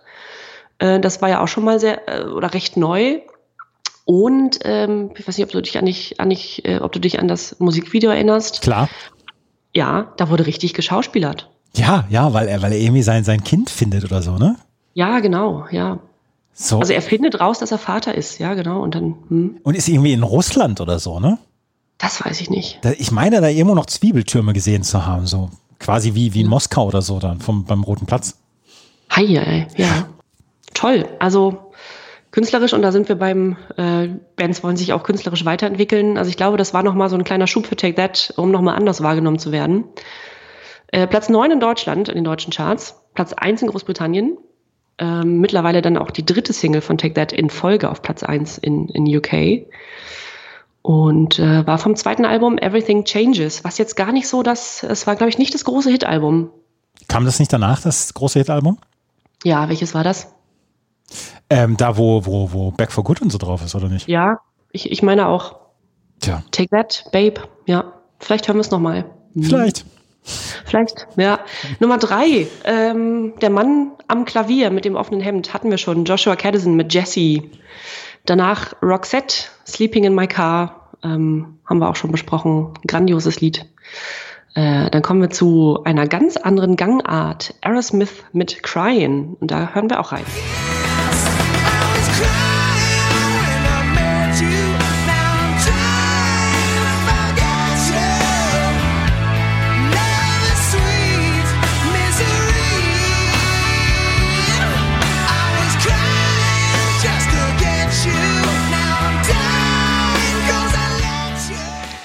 Wird als Powerballade bezeichnet. Und da fragt man sich, was ist denn eine Powerballade? Ist es Power im Sinne von kommt, also es ist eine Ballade von einer Rockband, die normalerweise andere Musik macht, äh, geschrieben und komponiert. Also dann eine Ballade, die aber noch ein bisschen Bums hat, weil Gitarren mit bei sind, oder? Ja, ja, so ungefähr. Also das, was, was ja die Scorpions irgendwann ab den, ab den 90ern noch gemacht haben. Mr. Big zum Beispiel haben ja auch wahrscheinlich Powerballaden gemacht.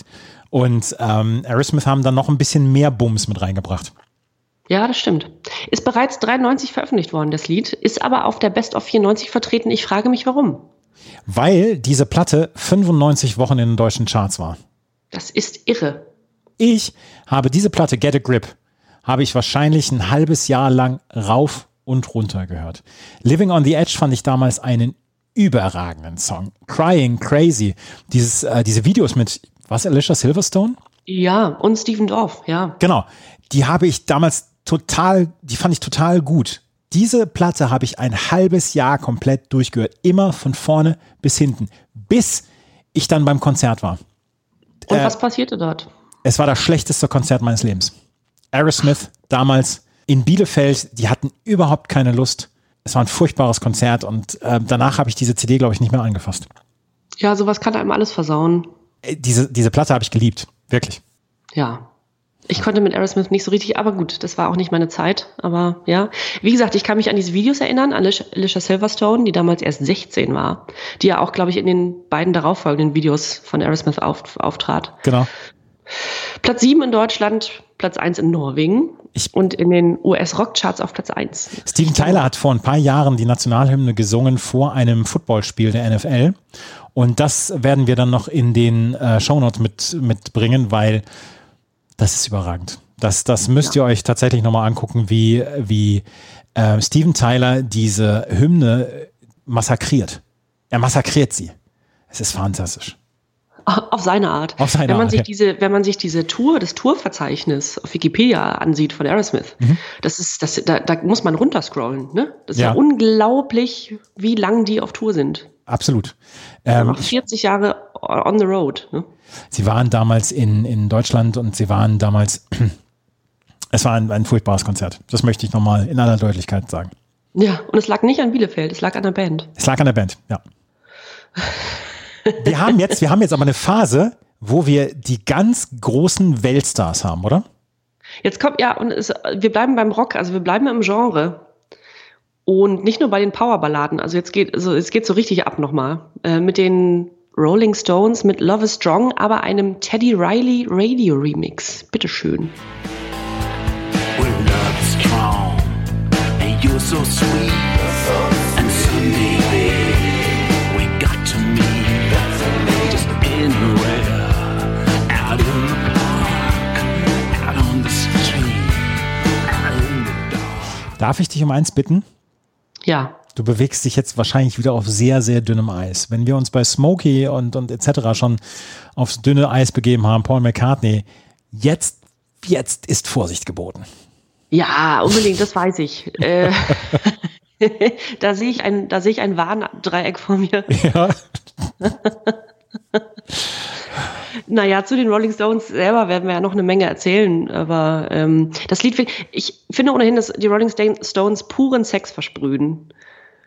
Ich würde sagen, mit jedem zweiten Song, äh, der, der ausgekoppelt war, mit jeder zweiten Single, hatten die mich. Das war irgendwie, das war Groove, das war Gitarre, da war so alles, das war sexy Mick Jagger. Irgendwie, das war immer rauchig und geil und, und irgendwie verdorben. Also ganz, ganz unschuldig, aber ich meine, das, das hatte immer irgendwie was. Ich finde diesen Song übrigens auch relativ cool. Ich kann mit den Rolling Stones ansonsten nichts anfangen und ich nehme gerne, nehme gerne den Ärger auf mich. Aber ähm, den Song fand ich eigentlich ganz cool immer. Der grooved, oder? Ja. Ich fühle mich sehr alt, wenn ich das so sage, aber der grooved. Absolut, absolut. Der, der hat, der hat Groove und ähm, der geht nach vorne und ich finde den Song, der ist auch gut gealtert. Ja, absolut. Absolut gut gealtert, ja. Und wie auch zuvor äh, bei Aerosmith, jetzt haben wir so die skandinavischen Länder immer, äh, da sind die Chartplatzierungen solcher Bands, also eher so aus dem Rockgenre, äh, relativ weit oben. Also in Finnland und Norwegen ist der auf Platz 2 und 3 gechartet. Äh, nur Platz 40 in Deutschland. Und ähm, Ja, ich glaube, da war so die härtere Gangart, wurde gemocht. Aber ich glaube, dass, dass die Rolling Stones in Deutschland so eine ähm, CD-Band sind. Also, dass man da nicht die Singles kauft, sondern da sind die ganzen Fans, die sagen, okay, da brauche ich die ganze Platte. Deswegen ist so ein Song dann halt kein Single-Hit. Ja, die hört man auch durch. Und die hört man im Genau. Partykeller. Genau, im Partykeller. Mhm. Ja. Liebe Grüße an Onkel Olaf an dieser Stelle, der mir, äh, der mir das, die Rolling Stones live in Berlin in seinem Partykeller vorspielte nach der zweiten Flasche Ramazzotti. Es war ein schöner Abend. Ah, hat er ja auch Westernhagen vorgespielt?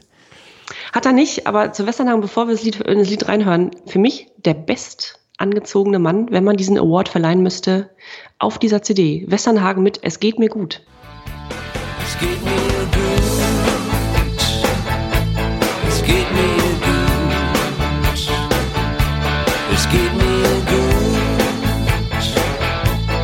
Geht mir gut. Schreib mir mal eine Karte, wenn du da drüben bist. Westernhagen ist, das kann man so sagen, glaube ich, als Künstler gut gealtet. Nicht jedes Lied ist gut gealtert, aber er als Künstler kann man so sagen, oder? Ich habe, glaube ich, das ist Bravo Hits 3 oder so gewesen, wo ich mal erzählt habe, dass er mich verloren hat bei genau dieser Platte, wo es geht mir Ja. gut drauf ist und hier, wer hat den Käse zum Bahnhof gerollt, ist er ja auch drauf. Und da hat er mich ja verloren. Und zu dem Zeitpunkt war er ja wahrscheinlich der erfolgreichste deutsche Künstler, den wir überhaupt hatten.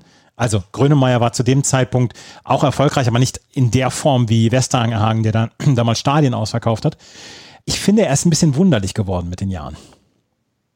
Ja, das mag sein. Und er hat ja diese Künstlergefilde irgendwann verlassen, ne? Also in Kommunen gelebt und Theater gespielt und so weiter und hatte ja diese, ich glaube, mit Lindenberg zusammen in Hamburg diese Ja. so eine Art Künstlerkommune und so. Und das waren ja wilde Jahre. Und als dieses Lied rauskam und das dazugehörige Album Affentheater, wurde er schon von der Presse als ja, Armani-Rocker bezeichnet. Also jemand, der schon gar nicht mehr so ernstzunehmend war, der so, ach, der hatte seinen anderen Stil gefunden und guckte so ein bisschen von oben herab, so auf das künstlerische Geschehen in, in Deutschland. Und das Album wurde ja auch schon in London aufgenommen, also er hatte Deutschland schon verlassen.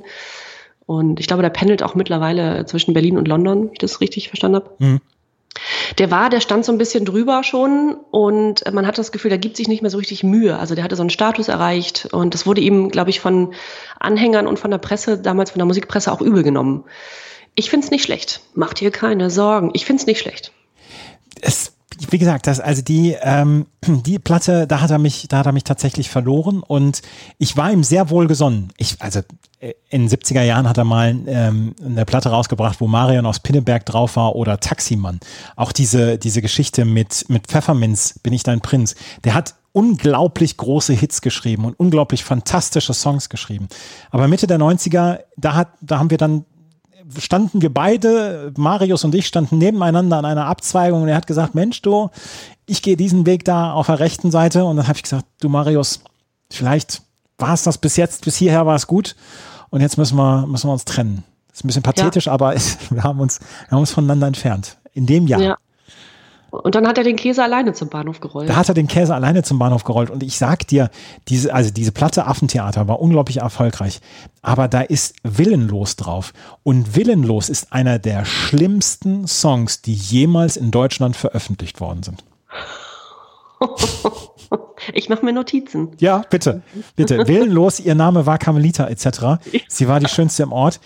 Das, das habe ich nämlich auch mal auf einem, auf einem, ähm, auf einer Hochzeit als Eröffnungssong gehabt. Und da habe ich gedacht, Leute, was macht ihr denn da? Als Wunsch geäußert. Ja, ja, vom Brautpaar.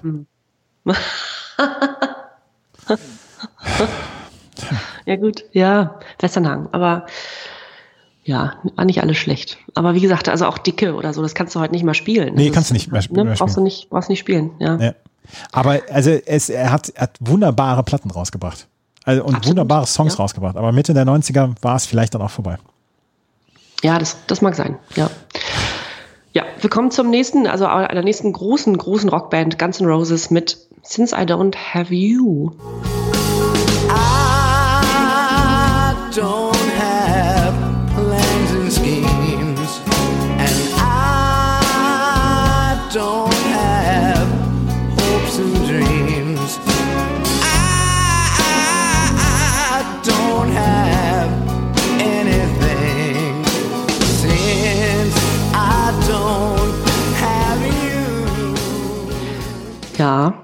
Äh, rate mal. Rate mal, welches das einzige Land war, in dem dieses Lied auf Platz 1 kam.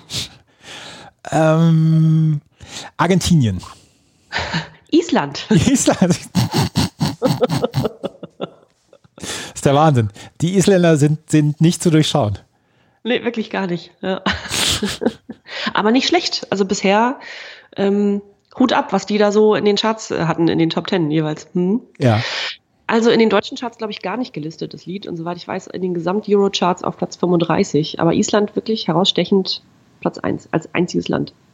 Äh, vom Album The Spaghetti Incident, und das finde ich, also mit Fragezeichen, The Spaghetti Incident als Frage, also der Spaghetti-Vorfall, finde ich einen fantastischen Albumtitel. Sie waren damals ja so ein bisschen vom, vom Pfad der Tugend abgekommen, nachdem sie die Use Illusion gebracht hatten. Ähm, wussten sie nicht so richtig, was sie als nächstes machen wollten. Und das Spaghetti Incident ist eine Platte, die ich nie verstanden habe. Da sind, da sind solche Versionen drauf, aber es hat nicht mehr so gerockt wie bei Use Your Illusion, äh, wo, ich, wo ich beide Platten bis heute ziemlich toll finde. Ähm, äh, da- haben sie so schon so ein bisschen, da sind sie schon ein bisschen auf dem falschen Pfad gewesen, fand ich. Ja, falsch, weil zu seicht. Äh, Falsch, weil sie, glaube ich, auch gar nicht mehr so richtig wussten, wo sie hin wollten. Ja, Also es gab dann ja die, die ganzen Querelen rund um Axel Rose, der, äh, der dann die ganze Zeit äh, Drogen genommen hat und Streitereien in der Band und Konzertabbrüche und so weiter. Und ich, das war so, so halbgar, dieses Album damals, das Spaghetti Incident. ja, dazu kann ich nichts sagen, aber ich habe da auch keinen Vergleich. Und dann haben sie, und dann haben sie 25 Jahre gebraucht, bis sie eine neue Platte rausgebracht haben. Ja gut, musste man sich sammeln. Das war ja eine, das war ja eine, eine Platte mit, mit Coverversionen von UK Subs, von The New York Dolls, The Stooges, ähm, The Dead Boys, Nazareth, äh, den Misfits und ja, irgendwie, das, das hat so gar nicht gezündet. nee, gar nicht. In dem Fall von den Skyliners von 1958, Since I Don't Have You. Ja. Ja. Aber das Video ist ganz, äh, ganz spannend. Ne? Also da sieht man alle Bandmitglieder jeweils mit einem Mädel im Arm. Und äh, irgendjemand hat unter dem Video folgenden Kommentar geschrieben, äh, also jetzt auf Deutsch übersetzt, Axel mit einem Mädel, Duff mit einem Mädel und so weiter. Und dann werden alle aufge aufgezählt, alle Mitglieder, nur Slash mit einer Gitarre. Ah, auch sehr schön. Ja, und äh, ein Dämon, gespielt von äh, Gary Oldman übrigens. Ah, Also kein so schlechtes Video. Ne? Viel Feuer, viel Dämon, viel Mädels, viel Gitarre. ich habe Konzertkarten für Guns N' Roses. Du hast. Ja, ich habe. Für nach der Pandemie. Für wann? Fürs nächste Jahr oder Ja, für dieses Jahr noch? für nächstes Ja. Jahr. Toi, toi, toi. Ich werde davon berichten, ja, genau. Ja, in Bielefeld oder? Nein, nein, in München. München. In München. Nach Bielefeld kommt nach 94 kein Künstler mehr. Kein einziger mehr. Nee. Ja. Als nächstes, das hatten wir schon, haben wir schon besprochen, Stillskin mit Inside. Dann, da, da muss ich mich, da muss ich auch aufpassen, was ich sage. Das spielen wir auch an R.E.M. mit What's the Frequency, Kenneth. What's the frequency? I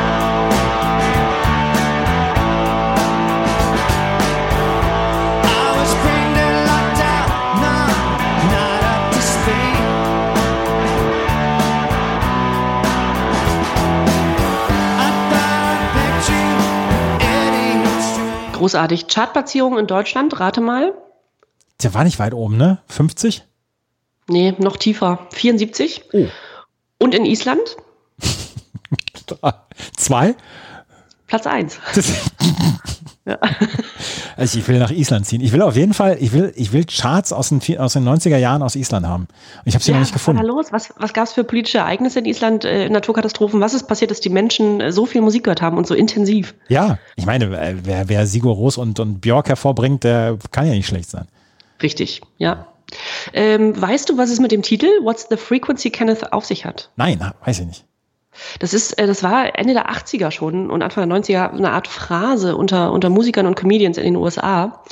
Äh, nachdem Dan Rather, Dan Rather oder Dan Rather, äh, ein Journalist von CBS damals, ähm, in New York attackiert wurde, 1986, von einem verwirrten Mann.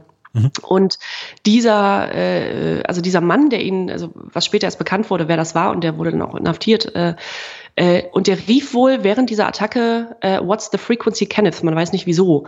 Und äh, Dan Rather, also dieser, dieser Journalist, ähm, der dafür bekannt war, dass der äh, ein bisschen cholerisch war und auch gerne mal während einer Live-Sendung einfach das Studio verließ, dem glaubte man nicht so richtig. Also dem glaubte man nicht, dass er überfallen worden war.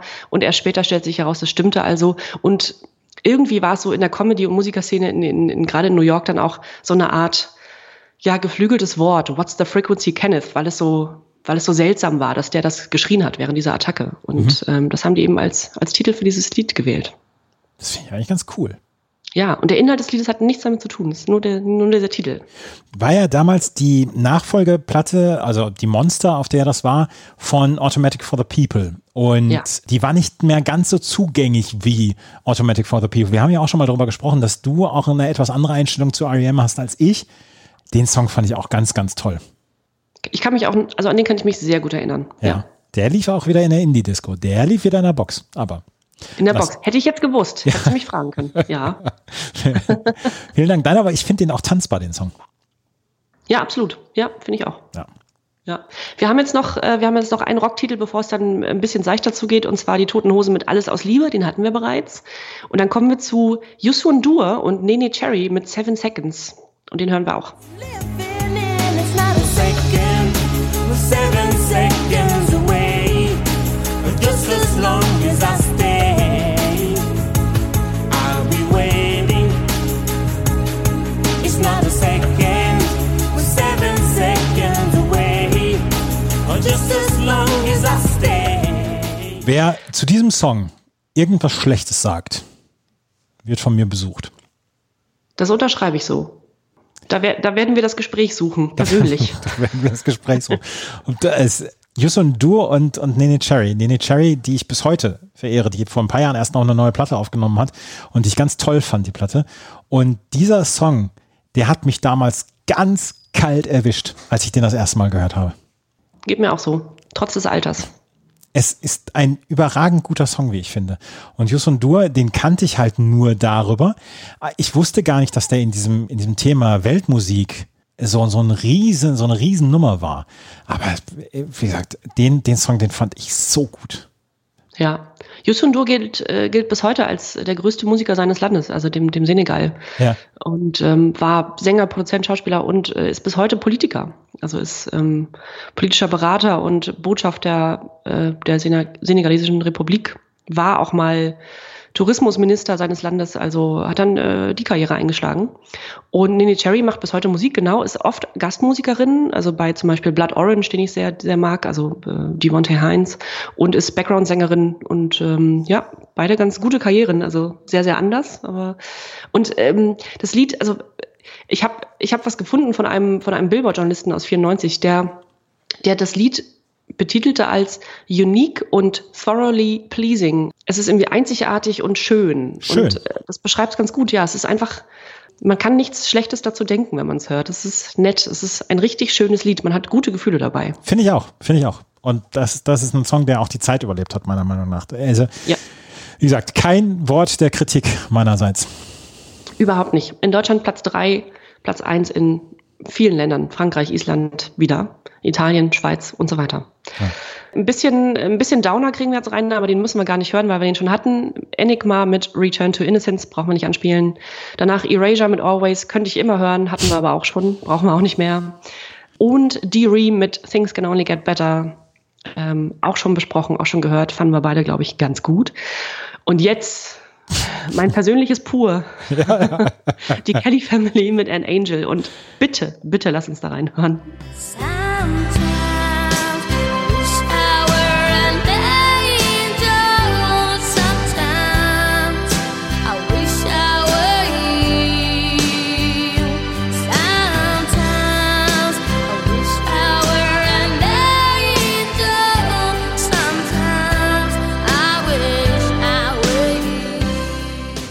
Das hast du aber nur sehr kurz angespielt jetzt. Nein, das waren auch 20 auf 25 Sekunden. Es ist äh, nur weil nur weil du wieder in Schwärmereien gerätst. Also für dich bleibt die Zeit ja stehen. Bei diesem Song. Ja, ja. Also ich war acht, Angelo Kelly war zwölf, Paddy war 16 und ich war scharf, scharf, schärfer am schärfsten in Paddy verliebt. Es ist, ähm, weißt du, was mich an diesem Song komplett triggert? Äh, Angelo hat den gesungen, ne? Ja, Ja. Wie Angelo Sometimes I Wish I Were You singt. Er singt nämlich nicht You, sondern Ye. Und Ja. das hat mich, das hat mich vom ersten Tag an getriggert. Weil, wo ich gedacht habe, sprich das richtig aus. Du bist doch Muttersprachler. Ja. Die konnten vor allem alle vier Sprachen sprechen, fließend. Ja, ja. Also das, das Phänomen Kelly Family hat sich mir nie erschlossen, das gebe ich ganz offen zu. Aber wie unfassbar erfolgreich die waren. Damals Mitte der 90er, äh, bis Ende der 90er, Anfang der Nullerjahre. Das ist schon bemerkenswert. Es ist der Wahnsinn.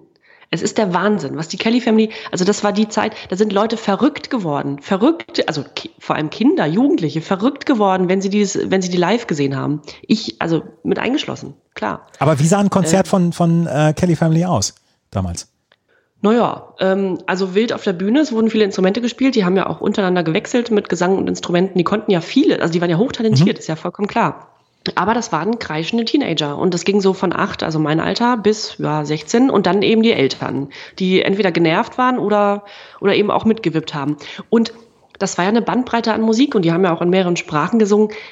So schlecht war es nicht, die waren natürlich, man wusste nicht so richtig, wer sind, was, was, was sind die denn? Das war alles so neu. Das war nicht gecastet. Die, die waren keine Boyband, die gut aussahen. Das war kein Eurodance. Das war irgendwie so handgemachte Musik. Die waren irgendwie exotisch, weil sie anders aussahen und so. Aber die haben Nerv getroffen. Und also vor allem bei Mädchen um die acht bis zwölf. Zu der Zeit jedenfalls. Und ähm, dieses Album, von dem das Lied kommt, Over the Hump, konnte ich auswendig von vorne bis hinten. Ich habe so Englisch gelernt. Da bin ich heute noch dankbar. Die Kelly Family hat mir Englisch und dann später auch Spanisch beigebracht. Was ich mich frage, waren, war die Kelly Family auf so einen Erfolg mit dieser Zielgruppe so vorbereitet? War das darauf angelegt, bei acht bis zwölfjährigen Mädchen so einen Erfolg zu haben? Ich weiß nicht. Das- und ich kann mir vorstellen, dass als sich der Erfolg einstellte, dass das dann so weiterverfolgt wurde. Und ja, klar. Aber die, also natürlich hat das äh, die Privatleben der einzelnen MitgliederInnen äh, komplett zerstört. Ne? Das weiß man ja heute, wenn man so die, die Biografien anguckt und wenn sie darüber sprechen mit äh, einer gewissen Zeit Abstand. Das war natürlich, das war fürchterlich, wie die zusammen lebten und sich äh, teilweise überhaupt nicht verstanden, nicht miteinander gesprochen haben, aber immer auftreten mussten. Und die haben ja Touren gemacht, sie sind auf Tourneen gegangen, die waren ständig auf der Bühne und mussten irgendwie miteinander auskommen. Das muss schrecklich gewesen sein. Erstaunlich. Also wirklich erstaunlich und ein erstaunlicher Erfolg, den dieser, dieser Song beziehungsweise diese Familie dann hatten. Wie gesagt, mir hat sich das Thema nie erschlossen, aber ähm, man muss ja Respekt davor haben, was für einen Erfolg die hatten. Aber es war, es war mir immer, es war, ich fand es immer ein bisschen strange. Ja, äh, fände ich auch als 18-jähriger junger Mann So, Dankeschön. zu der Zeit. Aber bei mir war es Zeit und Nerv und ich fand alles toll. Ich habe also mit meiner Freundin Anne, liebe Grüße damals, in ihrem Kinderzimmer jedes einzelne Lied, also wir taten so, als wären wir, als hätten wir Mitglieder der Band geheiratet, sie, Angelo, ich, Paddy. Äh, und wir wären jetzt Teil dieser Familie. Ich wollte also immer Teil dieser Familie sein. Und wir sind mit denen aufgetreten und haben also in unserem Pidgin-Englisch damals versucht, die Lieder vorne, rückwärts, jedes Lied ähm, zu spielen, zu singen und sind dann quasi in ihrem Kinderzimmer aufgetreten mit denen. Toll. Eine tolle Zeit. Es war so, weißt du, es war so schön unbedarft und man, ach, man hat sich da so richtig in diese Welt hineinversetzt und irgendwie war es schön. Also ich äh, habe da gute Gefühle dran. Die möchte ich dir nicht nehmen. Nein, ja. Also heute denke ich auch, meine Güte, ne? Hätte sich auch mit anderer Musik beschäftigen können, aber es war eben so. Ja, wie gesagt, wir, wir lassen die Hosen runter, du mit Kelly Family, ich mit Pur. Von daher. Ja. Ja, ich hoffe, ich hoffe inständig, ich weiß es gar nicht, dass wir noch das ein oder andere Mal die Kelly Family hören werden. Das weiß ich gerade auch nicht. Das weiß ich gerade auch nicht. Bin ich mir auch nicht sicher. Ja. Jetzt kommen wir zum letzten Lied, das wir anspielen und das wir noch nicht hatten. Und das hat äh, einen etwas schwierigen Hintergrund, also einen ähm, politischen Hintergrund. Und ähm, das ist ein Charity-Song äh, für die Children for Rwanda mit Love Can Build a Bridge.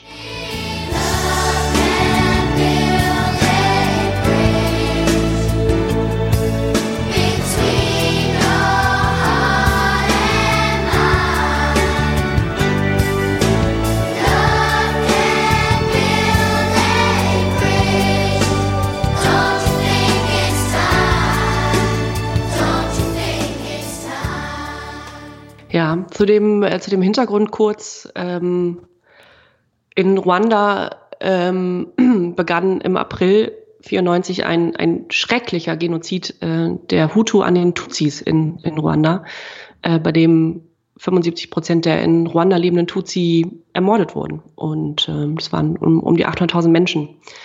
Und zu der Zeit gab es ja auch auf den Bravo Hits und Gott sei Dank auch bei Live-Veranstaltungen öfter mal Charity-Songs, äh, bei den Künstlern und Künstlerinnen mitwirkten. Und in dem Fall waren es, glaube ich, so richtig konnte ich es nicht rausfinden, britische Kinder, die das eingesungen haben. Aber von wem das produziert war, weiß ich nicht. Es ist sehr, sehr wenig dazu zu finden gewesen. Ne? Ja. Ich habe da, ich hab dazu nämlich auch nichts äh, gefunden und äh, war ganz erstaunt, dass das nicht in irgendeiner Weise größer war, beziehungsweise dass da, dass, dass dieser Song mehr Echo dann gefunden hat. Weil es ist wirklich nichts zu finden, was Children of Rwanda damals, was das für eine Band etc. war. Nee, genau. Also ich glaube auch nicht, dass bekannte Musiker und Musikerinnen dort aufgetreten sind. Auch in dem Video sieht man jetzt eher Kinder, ne, die für äh, hauptsächlich die Kinder in, in, in Ruanda zu der Zeit sangen. Auf jeden Fall eine Charity-Single und da verbietet sich sowieso jedes schlechte Wort. Ja, unbedingt, ja.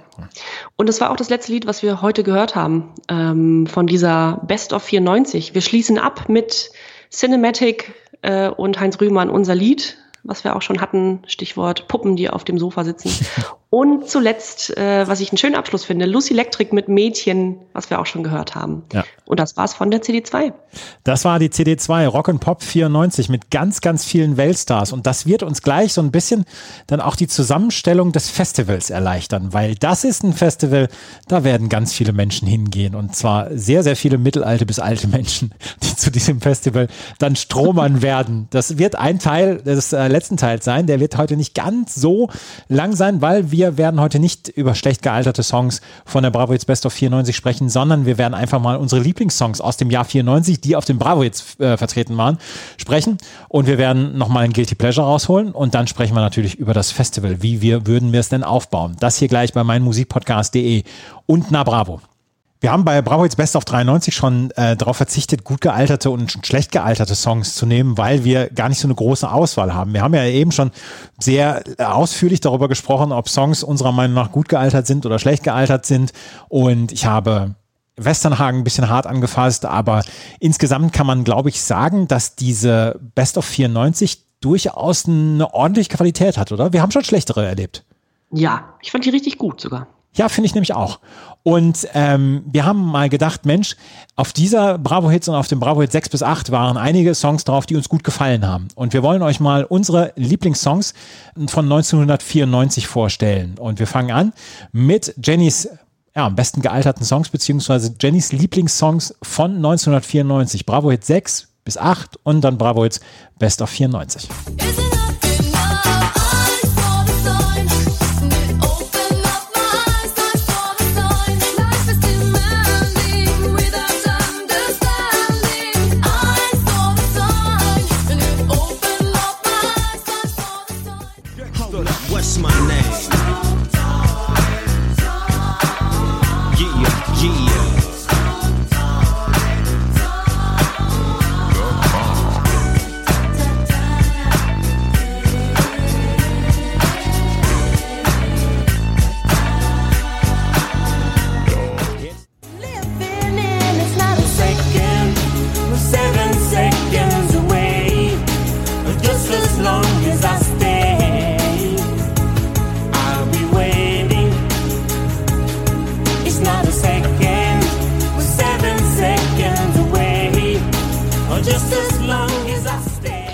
glaube, da können wir schnell durchrauschen.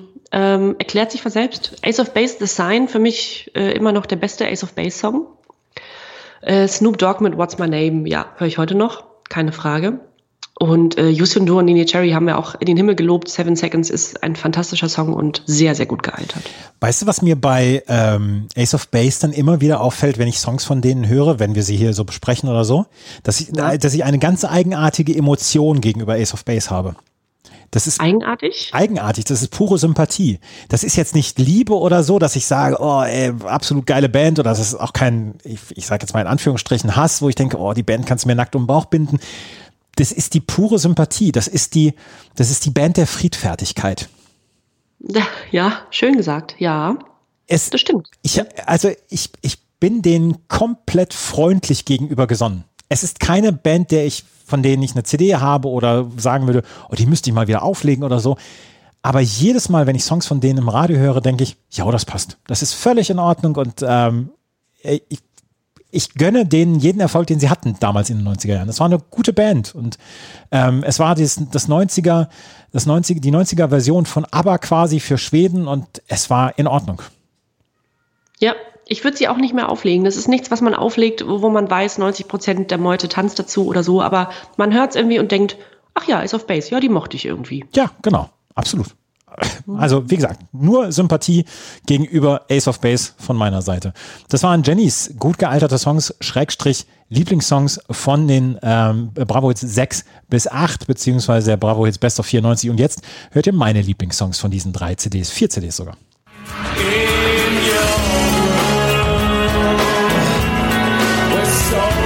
disappear,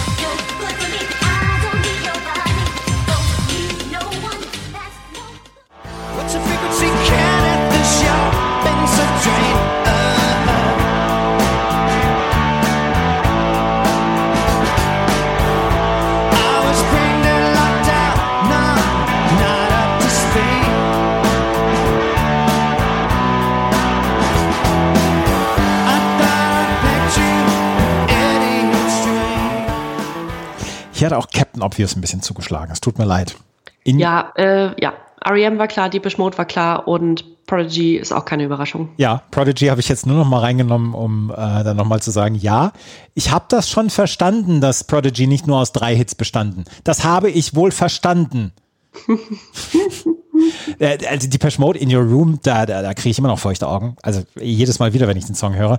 What's the Frequency Can? Äh, Wie gesagt, es ist jetzt Captain Obvious gewesen. Ich habe vorhin schon darüber gesprochen. Ich mochte den Song. Äh, Die Monster ist nicht so ganz an mein Herz gewachsen, weil sie auch die Nachfolgeplatte war von der Automatic for the People. Auf der Automatic for the People ist keine einzige schwache Sekunde drauf und die ist dann schon so ein bisschen roher, die Monster. Aber diesen Song mag ich sehr, sehr gerne und Prodigy na gut, es ist völlig in Ordnung und es ist ein, ist ein guter Song und das sind meine drei Lieblingssongs von den ähm, Bravo Hits Best of äh, 94 beziehungsweise Bravo Hits 6 bis 8 und kommen wir zu Guilty Pleasures, weil wir haben auch Guilty Pleasures und wir haben uns gedacht, Mensch, Guilty Pleasure brauchen wir auf jeden Fall auf dieser, ähm, auf dieser CD und darf ich mit meinem Guilty Pleasure anfangen? Ja. weil ich glaube, damit, damit könnte ich dann nochmal jemanden hinterm Ofen hervorlocken. Das ist mein Guilty Pleasure von der Bravo Hits Best of 94. But I've been forgotten, I do. I've been married long time ago. Where did you come from? Where did you go? Where did you come from, Cotton Eye Joe? But I've been forgotten, I do. I've been married long time ago. Where did you come from? Where did you go? Where did you come from, Cotton Eye Joe? Es ist mir egal, ob ich jetzt die Credibility wieder komplett äh, mit dem Hintern einreiße, aber ich mag den Song. Ich komme mit ihm gut klar. Ja, so wie du ihn gerade angekündigt hast, denn das wissen Hörerinnen und Hörer nicht, äh, ich wusste es nicht in deinem Fall, ähm, habe ich mir, habe ich es mir gedacht. Und so wie du ihn vorhin besprochen hast, ja, keine Überraschung.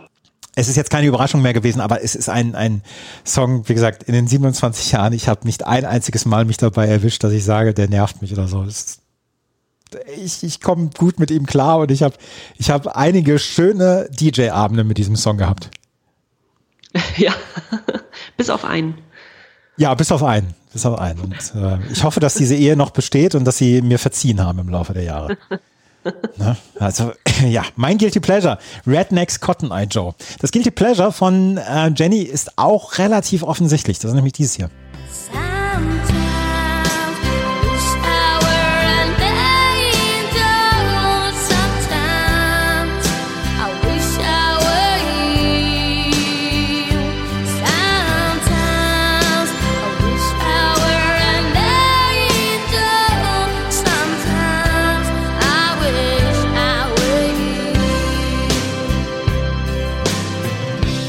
I wish I were ye.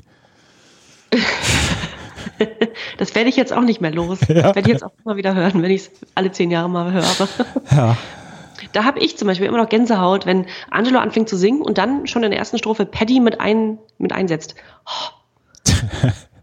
ja. Ähm, ich fand das Video damals ja schon, schon so, so komisch, weil ich am Anfang nicht gewusst habe, ist das ein Junge oder ein Mädchen, weil ich mich mit der Kelly Family gar nicht ähm, beschäftigt hatte zu dem Zeitpunkt. Und weil das ja auch vor Angelos Stimmbruch dann war. Und ähm, habe ich mich schon gefragt, weil er lange Haare hatte und so. Ich bin relativ schnell drauf gekommen, aber das war mein Ja. erster Eindruck damals. Riesenskandal, als Angelo in den Stimmbruch kam, weil man dann gar nicht mehr wusste, wie man diese Stimme besetzen sollte. Ja, Hat man sie danach noch besetzen können? ja ich glaube mit Barbie, mit der jüngsten Schwester. Ah, siehst du? Barbie.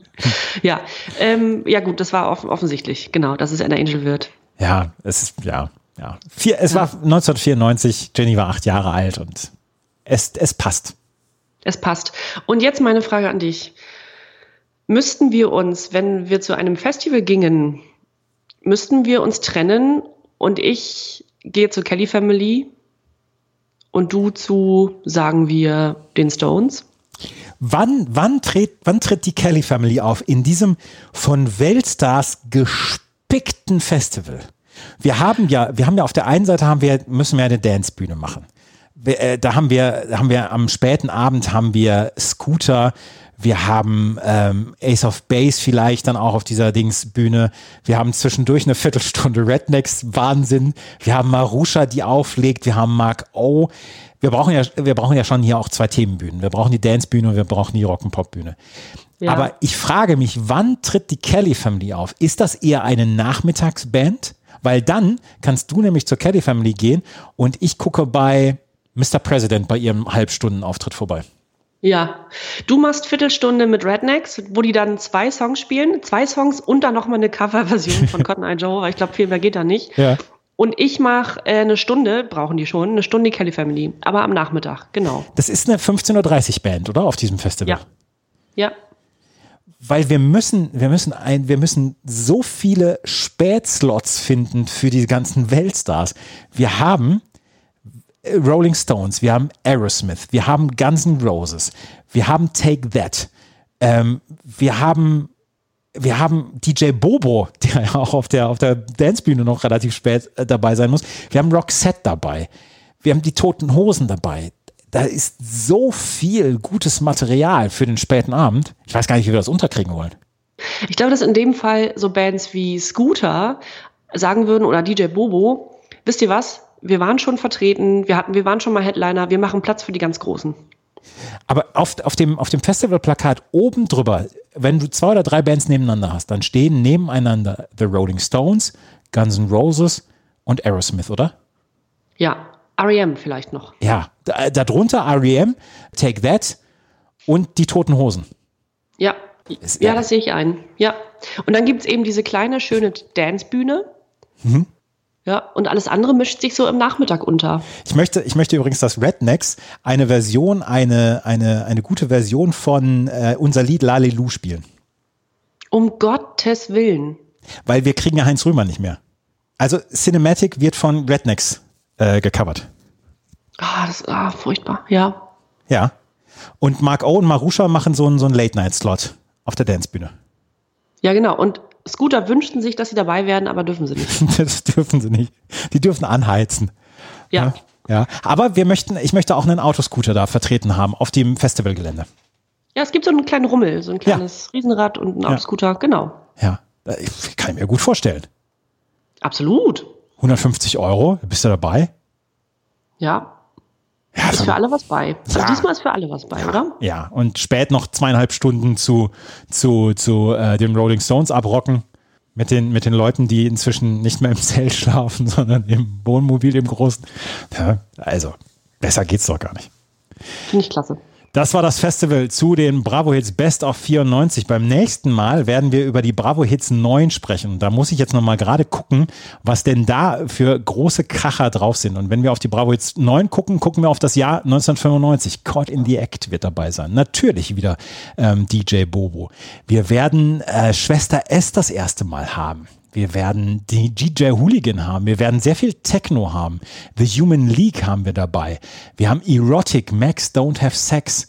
Ähm, wir haben Wickfield nochmal wieder mit einem Song. Wir haben die Kelly Family wieder. Ähm, und wir haben die The Connells mit 7475 unter anderem. Wow. Da sind sehr viele gute Songs wieder drauf. Das wird die nächste Bravo-Hits sein, die wir besprechen werden. Die Bravo-Hits 9, die im März 1995 rausgekommen sind. Und dann werden wir natürlich wieder die CDs vorstellen. Wir werden natürlich wieder über die gut gealterten Songs und die schlecht gealterten Songs sprechen und natürlich auch über unsere Guilty Pleasures.